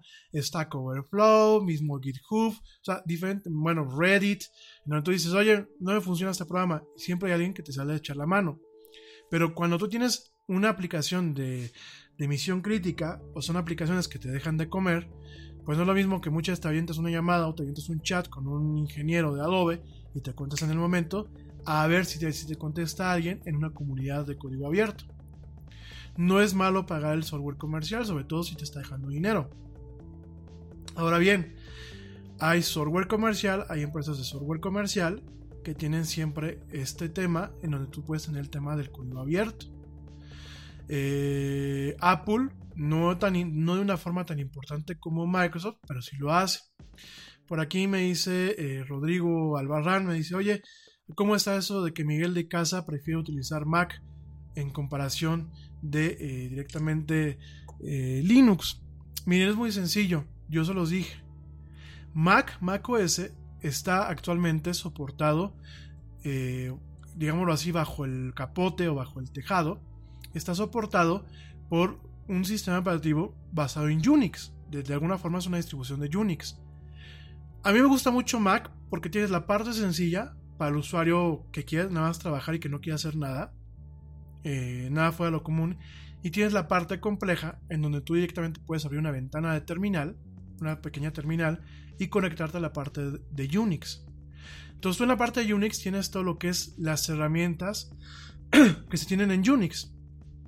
Tienes los shells, que un shell que es en Unix. Un shell es... A ver, la gente que creció eh, con las PCs convencionales, no sé si se acuerdan que hay un, un sistema operativo que se llama MS2. MS2 es la parte del intérprete de comandos. En Unix tú puedes tener diferentes intérpretes de comandos. Y de hecho una misma máquina puede correr al mismo tiempo diferentes intérpretes de comandos. y Unix, hacer un sistema que es multiusuario, en tiempo real, tú puedes tener a varios usuarios conectados a una máquina con Unix, corriendo cada quien su propio intérprete de comandos. Eso es un shell, un cascarón. Hay shells gráficos, como lo es las ventanitas y todo el entorno gráfico de, de macOS o el entorno gráfico de, de, Windows. Y hay entornos de comandos, como lo es directamente un shell, como puede ser Bash, como puede ser Sash, eh, bueno, como puede ser los diferentes shells que existen directamente en Unix. Entonces tú abres una ventanita con la terminal y automáticamente te muestra tu shell favorito. Y es muy cómodo porque muchas veces tú puedes modificar configuración eh, de macOS de una forma precisa utilizando este shell. O puedes hacer diagnósticos de tu máquina utilizando este shell. Yo, por ejemplo, en el caso van a decir los creativos, mucha gente dice es que Mac es para diseñadores gráficos y para gente que edita video. Sí. Yo, por ejemplo, eh, muchas veces cuando voy a mandar archivos para impresión a, a, a imprentas, los tengo que mandar en PDF. Lo de menos es cuando el archivo que voy a mandar es uno o son dos y directamente hago mi conversión de Illustrator, directamente la hago en, en, en Illustrator. Lo de malo es cuando todos los archivos los hice en Illustrator de una, de una marca de una imagen corporativa. ¿Qué significa esto? Que tengo logos, que tengo tarjetas, que tengo sobres, que tengo hojas membretadas, que tengo folletos, que tengo eh, tarjetas de presentación, que tengo inclusive eh, papeles, tapices para computadoras, para teléfonos móviles, todo ese rollo, ¿no? Llega un momento, yo trabajo con el cliente a lo mejor por elementos. Yo le mando primero la marca, le gusta la marca, la marca la empiezo a utilizar en la, papelería y en la imagen corporativa, y a lo mejor yo lo voy mandando por partes. Mira, te mando primero lo que es la hoja membretada. Mira, te mando ahora lo que son las tarjetas de presentación. Y aunque uno busca tener un lenguaje unificado a nivel visual, hay clientes que dicen, yo quiero la tarjeta de presentación de esta forma o quiero la hoja membretada de esta forma. Cuando tú ya tienes todo el paquete listo para poderlo mandar a imprenta, tú tienes que convertir todo a curvas. ¿Qué significa convertir a curvas? Tienes que dejar de que las, las, tipografías sean editables y que todo el archivo pueda ser abierto sin importar si tienen las tipografías, sin importar si tienen ciertos componentes del archivo. Eso es pasarlo a curvas, pasarlo a vectores. ¿Qué pasa? Cuando tienes tres o cuatro archivos, pues los abres en Illustrator y los pasas a PDF. Cuando tienes 15 o 20 se vuelve un tema muy jodido. Entonces lo que yo creé es, eh, todas las Macs tienen un, módulo que se llama Automator. Automator es único en un robotito y te permite crear pequeños programitas o pequeños scripts en donde tú automatizas directamente ciertas cuestiones. Entonces yo con Automator tengo un script en donde yo convierto mi Illustrator a PDF, a un PDF que ya no tiene curvas. Y después lo que hago, utilizando un pequeño script que creé para Bash, así se le conocen, este, eh, Shell Scripts, lo corro directamente en mi terminal. Lo que hago es sanitizar ese PDF para que al impresor le lleguen los PDFs con un perfil de color que sea lo más neutro posible que no me ocasione problemas al momento de estar imprimiendo pues en papel o en una lona o eso. Sobre todo aquí en México, porque fíjense que en Estados Unidos el impresor usualmente te pasa lo que es el perfil de color de, las, de los plotters o de las imprentas que, ellos utilizan. Aquí en México muchas imprentas son muy chafas o no tienen ese tema y los diseñadores somos muy tontos y no tenemos todo ese conocimiento de lo que es el manejo de un flujo de color de color que haga un flujo de trabajo de color. De hecho, yo se los he dicho, ¿no? Que yo calibro mis monitores, calibro mis impresoras, calibro todo. Y eh, muchos diseñadores, pues con trabajo saben cómo se llaman, ¿no? Entonces no tienen este paso en donde realmente, como yo lo vi en la, pantalla y lo vi en la impresión, yo lo veo en la tarjeta que le estoy mandando a al cliente. Y luego hay sorpresas muy desagradables, pues siempre, siempre es muy cómodo echar, eh, que el diseñador le eche la culpa a la imprenta, o que la imprenta le eche la culpa al diseñador, o que la imprenta y el diseñador le echemos la culpa al cliente. Oye, es que yo me acuerdo que mi logotipo era naranja, ¿no? Y salió rojo. Y esto es por un problema del tema de comunicación de color. Entonces aquí en Estados Unidos se acostumbra mucho que si yo, ya trabajo con una imprenta, ellos me mandan un perfil de color sobre el cual yo hago proofing y eh, estandarizo mis, los perfiles de color de los archivos que voy a mandar a imprimir. Aquí en México no existe eso, prácticamente, ¿no? Entonces, este, aquí tengo este, este componente en donde yo yo manejo estos dos, dos, scripts o dos componentes automatizables que me permiten tener una, una mayor eficiencia de trabajo. Hay, por ejemplo, ciertos módulos del Adobe Media Encoder o de Handbrake, que es un transcodificador de, de videos y de audios, que me, yo puedo directamente tocarlos utilizando el shell o la línea de comandos y me es más rápido muchas veces que estar abriendo directamente lo que es el programa y estar manipulando los menús escribo, escribo directamente unos comandos que muchos ya los tengo en un archivo, ya nada más los copio, los pego o sencillamente tengo un script, ya nada más lo ejecuto y es mucho más rápido que estar ahí metiendo, ¿no? Entonces realmente macOS son sistemas muy, muy, es un sistema muy poderoso, muy poderoso. De hecho, ya hay cursos y manuales para lo que es eh, pen testing, eh, macOS pen testing. ¿Qué es esto? Pues en vez de utilizar una máquina con Unix con Linux o una distribución como Backtrack o como, como el otro día lo decía, este, como Tails, que son, son distribuciones de Linux súper seguras, pues puedo utilizar algunas eh, configuraciones utilizando mi máquina con macOS. No la parte bonita gráfica, no la parte en donde puedo correr Photoshop o donde puedo correr Final Cut, sino la parte directamente que tiene Unix. Unix, el motor principal de Unix, ¿no?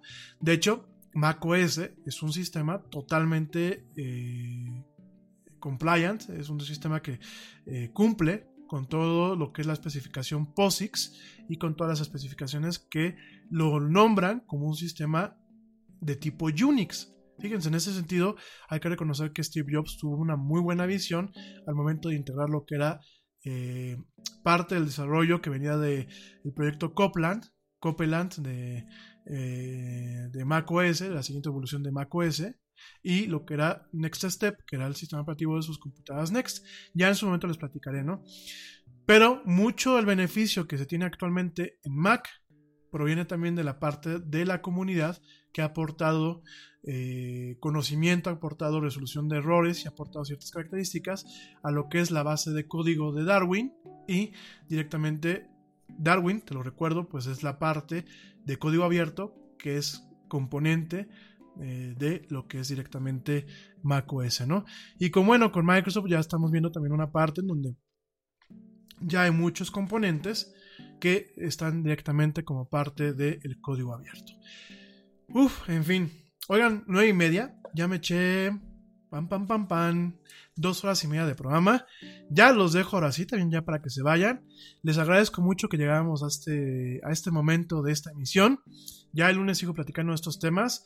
Espero que, bueno, más o menos te haya logrado resolver lo que es el código abierto, eh, lo que son las patentes abiertas. Ya la próxima semana la próxima semana vamos a hablar de un poquito el amor en tiempos de Yeti, todo lo que es este tema del manejo de los medios electrónicos y cómo han afectado nuestras relaciones amistosas y humanas. Pero eh, tocaré muy seguramente el lunes y el martes. Estoy alcanzada a tocar algunas cuestiones, por ejemplo, de lo que es el Arduino, de lo que es directamente el Raspberry Pi, toda esta eh, comunidad, eh, la comunidad Maker, por aquí me decía Luis Edgardo me decía, habla de la comunidad Maker y de su, vínculo con lo que es la comunidad de código abierto. La comunidad Maker, ya lo platicamos el lunes, pero la comunidad Maker tiene mucho eso, ¿no? Es de si yo hago vamos a pensar, yo hago un alimentador automático para gatos, que yo me lo hice a mi medida, yo eh, subo los planos en CAD y subo, y subo todos los componentes de los circuitos y todo eh, cómo está programado que puede ser programado en, Processing o puede ser programado en, algunos lenguajes de programación directamente para, para Raspberry Pi o para este tipo de computadoras. Y yo subo todo de tal forma que alguien pueda, alguien que le gustó cómo está el alimentador de gatos, como yo lo hice, pues directamente él pueda bajar todos los archivos y hacer una mejora o hacer su propia versión del alimentador de gatos, ¿no? Esto lo hemos visto principalmente, por ejemplo, con emuladores, ¿no? Por ahí cuando salieron las, cajitas estas del Nintendo Classic y el Super Nintendo Classic, pues que era lo que mucha gente hacía. Este, hacían pequeños eh, maquinitas, competencia, maquinitas así chiquitas, hacían el cascarón en planos eh, y los imprimían en 3D. Y eh, la configuración la hacían, por ejemplo, en Arduinos, ¿no? O en Raspberry Pis, principalmente Raspberry Pis. Entonces, pues muchos subían toda la configuración, subían el emulador, subían los planos para imprimírselos en 3D y ya tal cual, ¿no? O sea, uno directamente llegabas, bajabas eso, lo imprimías el estuche o la carcasa en tu impresora en 3D, ya que la tenías impresa, pues comprabas tu Raspberry Pi, lo instalabas, cargabas la imagen del Raspberry Pi con el emulador y con todo automático, con los drivers para poder utilizar los controles de Nintendo o controles Bluetooth y ya tenías tu maquinita ahí que le hacía la competencia pues prácticamente a todos los demás, ¿no? De hecho hay que reconocer que tanto, perdón, que tanto ha sido el, impulso de las comunidades open source que, por ejemplo, Sony en su PlayStation Classic, ¿qué fue lo que hizo en esta consolita del recuerdo? Utilizó una arquitectura de emulación muy similar a la de un Arduino, que a, la de un Raspberry Pi, y el emulador que utilizó para poder correr los, juegos de PlayStation es un emulador open source de código abierto. Igual Nintendo. Por eso mismo uno ha podido meterle cosas nuevas a esas maquinitas porque han utilizado estas empresas, han utilizado código abierto y han utilizado pues mucho lo que es la cultura maker. Entonces ya vamos a estar platicando eso la próxima semana y ahora sí ya me voy. Ya la garganta ya no me da más. Ya me voy, ya también ya para no marearlos a ustedes. Y bueno, ya seguimos platicando de todo esto y más la próxima semana en una emisión más de la era del Yeti. Gente, tengan un excelente jueves, a la gente que me está escuchando en vivo, tengan un excelente fin de semana, un padrísimo, un padrísimo viernes, un padrísimo jueves, jueves que diga, disfrútenlo, no beban mucho, si beben, pues beban solamente lo necesario, tómense su Uber, pásensela padre, cuídense mucho, pórtense mal y cuídense bien. Nos escuchamos próximo lunes 7 pm. Gente que me escucha en diferido, tengan un excelente día, tengan un día lleno de buena vibra, lleno de éxitos, lleno de dichas. Lleguen a su buen destino, hagan lo que les haga más felices y bueno, nos seguimos escuchando en los horarios y en las plataformas habituales en esto que es la era del Yeti. Yo soy Rami Loaiza, esto fue la era del Yeti. Y como dice el tío Yeti, vámonos. ¿Por qué? Porque ahora sí, ya nos vieron. Que tengan un excelente fin de semana.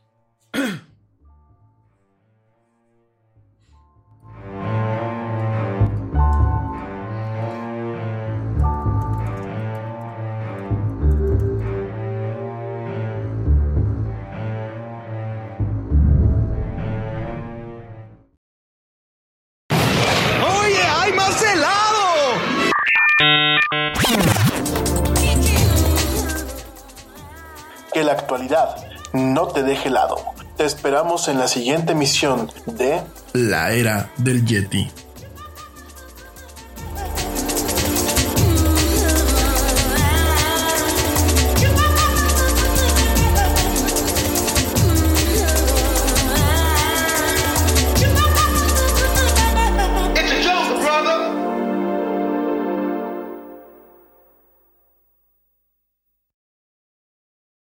Nada es más importante que la salud de tu familia, y hoy todos buscamos un sistema inmunológico fuerte y una mejor nutrición. Es por eso que los huevos Egglands Best te brindan más a ti y a tu familia. En comparación con los huevos ordinarios, Egglands Best te ofrece 6 veces más vitamina D y 10 veces más vitamina E, además de muchos otros nutrientes importantes, junto con ese sabor delicioso y fresco de la granja que a ti y a tu familia les encanta. Todos queremos lo mejor para nuestras familias. Entonces, ¿por qué no los mejores huevos? Solo Egglands Best. Mejor sabor, mejor nutrición, mejores huevos. Te preocupas por la salud de tu familia y hoy un sistema inmunológico fuerte y una mejor nutrición son más importantes que nunca. Es por eso que los huevos Egglands Best te brindan más a ti y a tu familia. En comparación con los huevos ordinarios, Egglands Best te ofrece 6 veces más vitamina D y 10 veces más vitamina E, además de muchos otros nutrientes importantes, junto con ese delicioso sabor fresco de granja que a ti y tu familia les encanta. No son tiempos ordinarios, entonces, ¿por qué darle a tu familia huevos ordinarios? Solo Egglands Best. Mejor sabor, mejor nutrición, mejores huevos.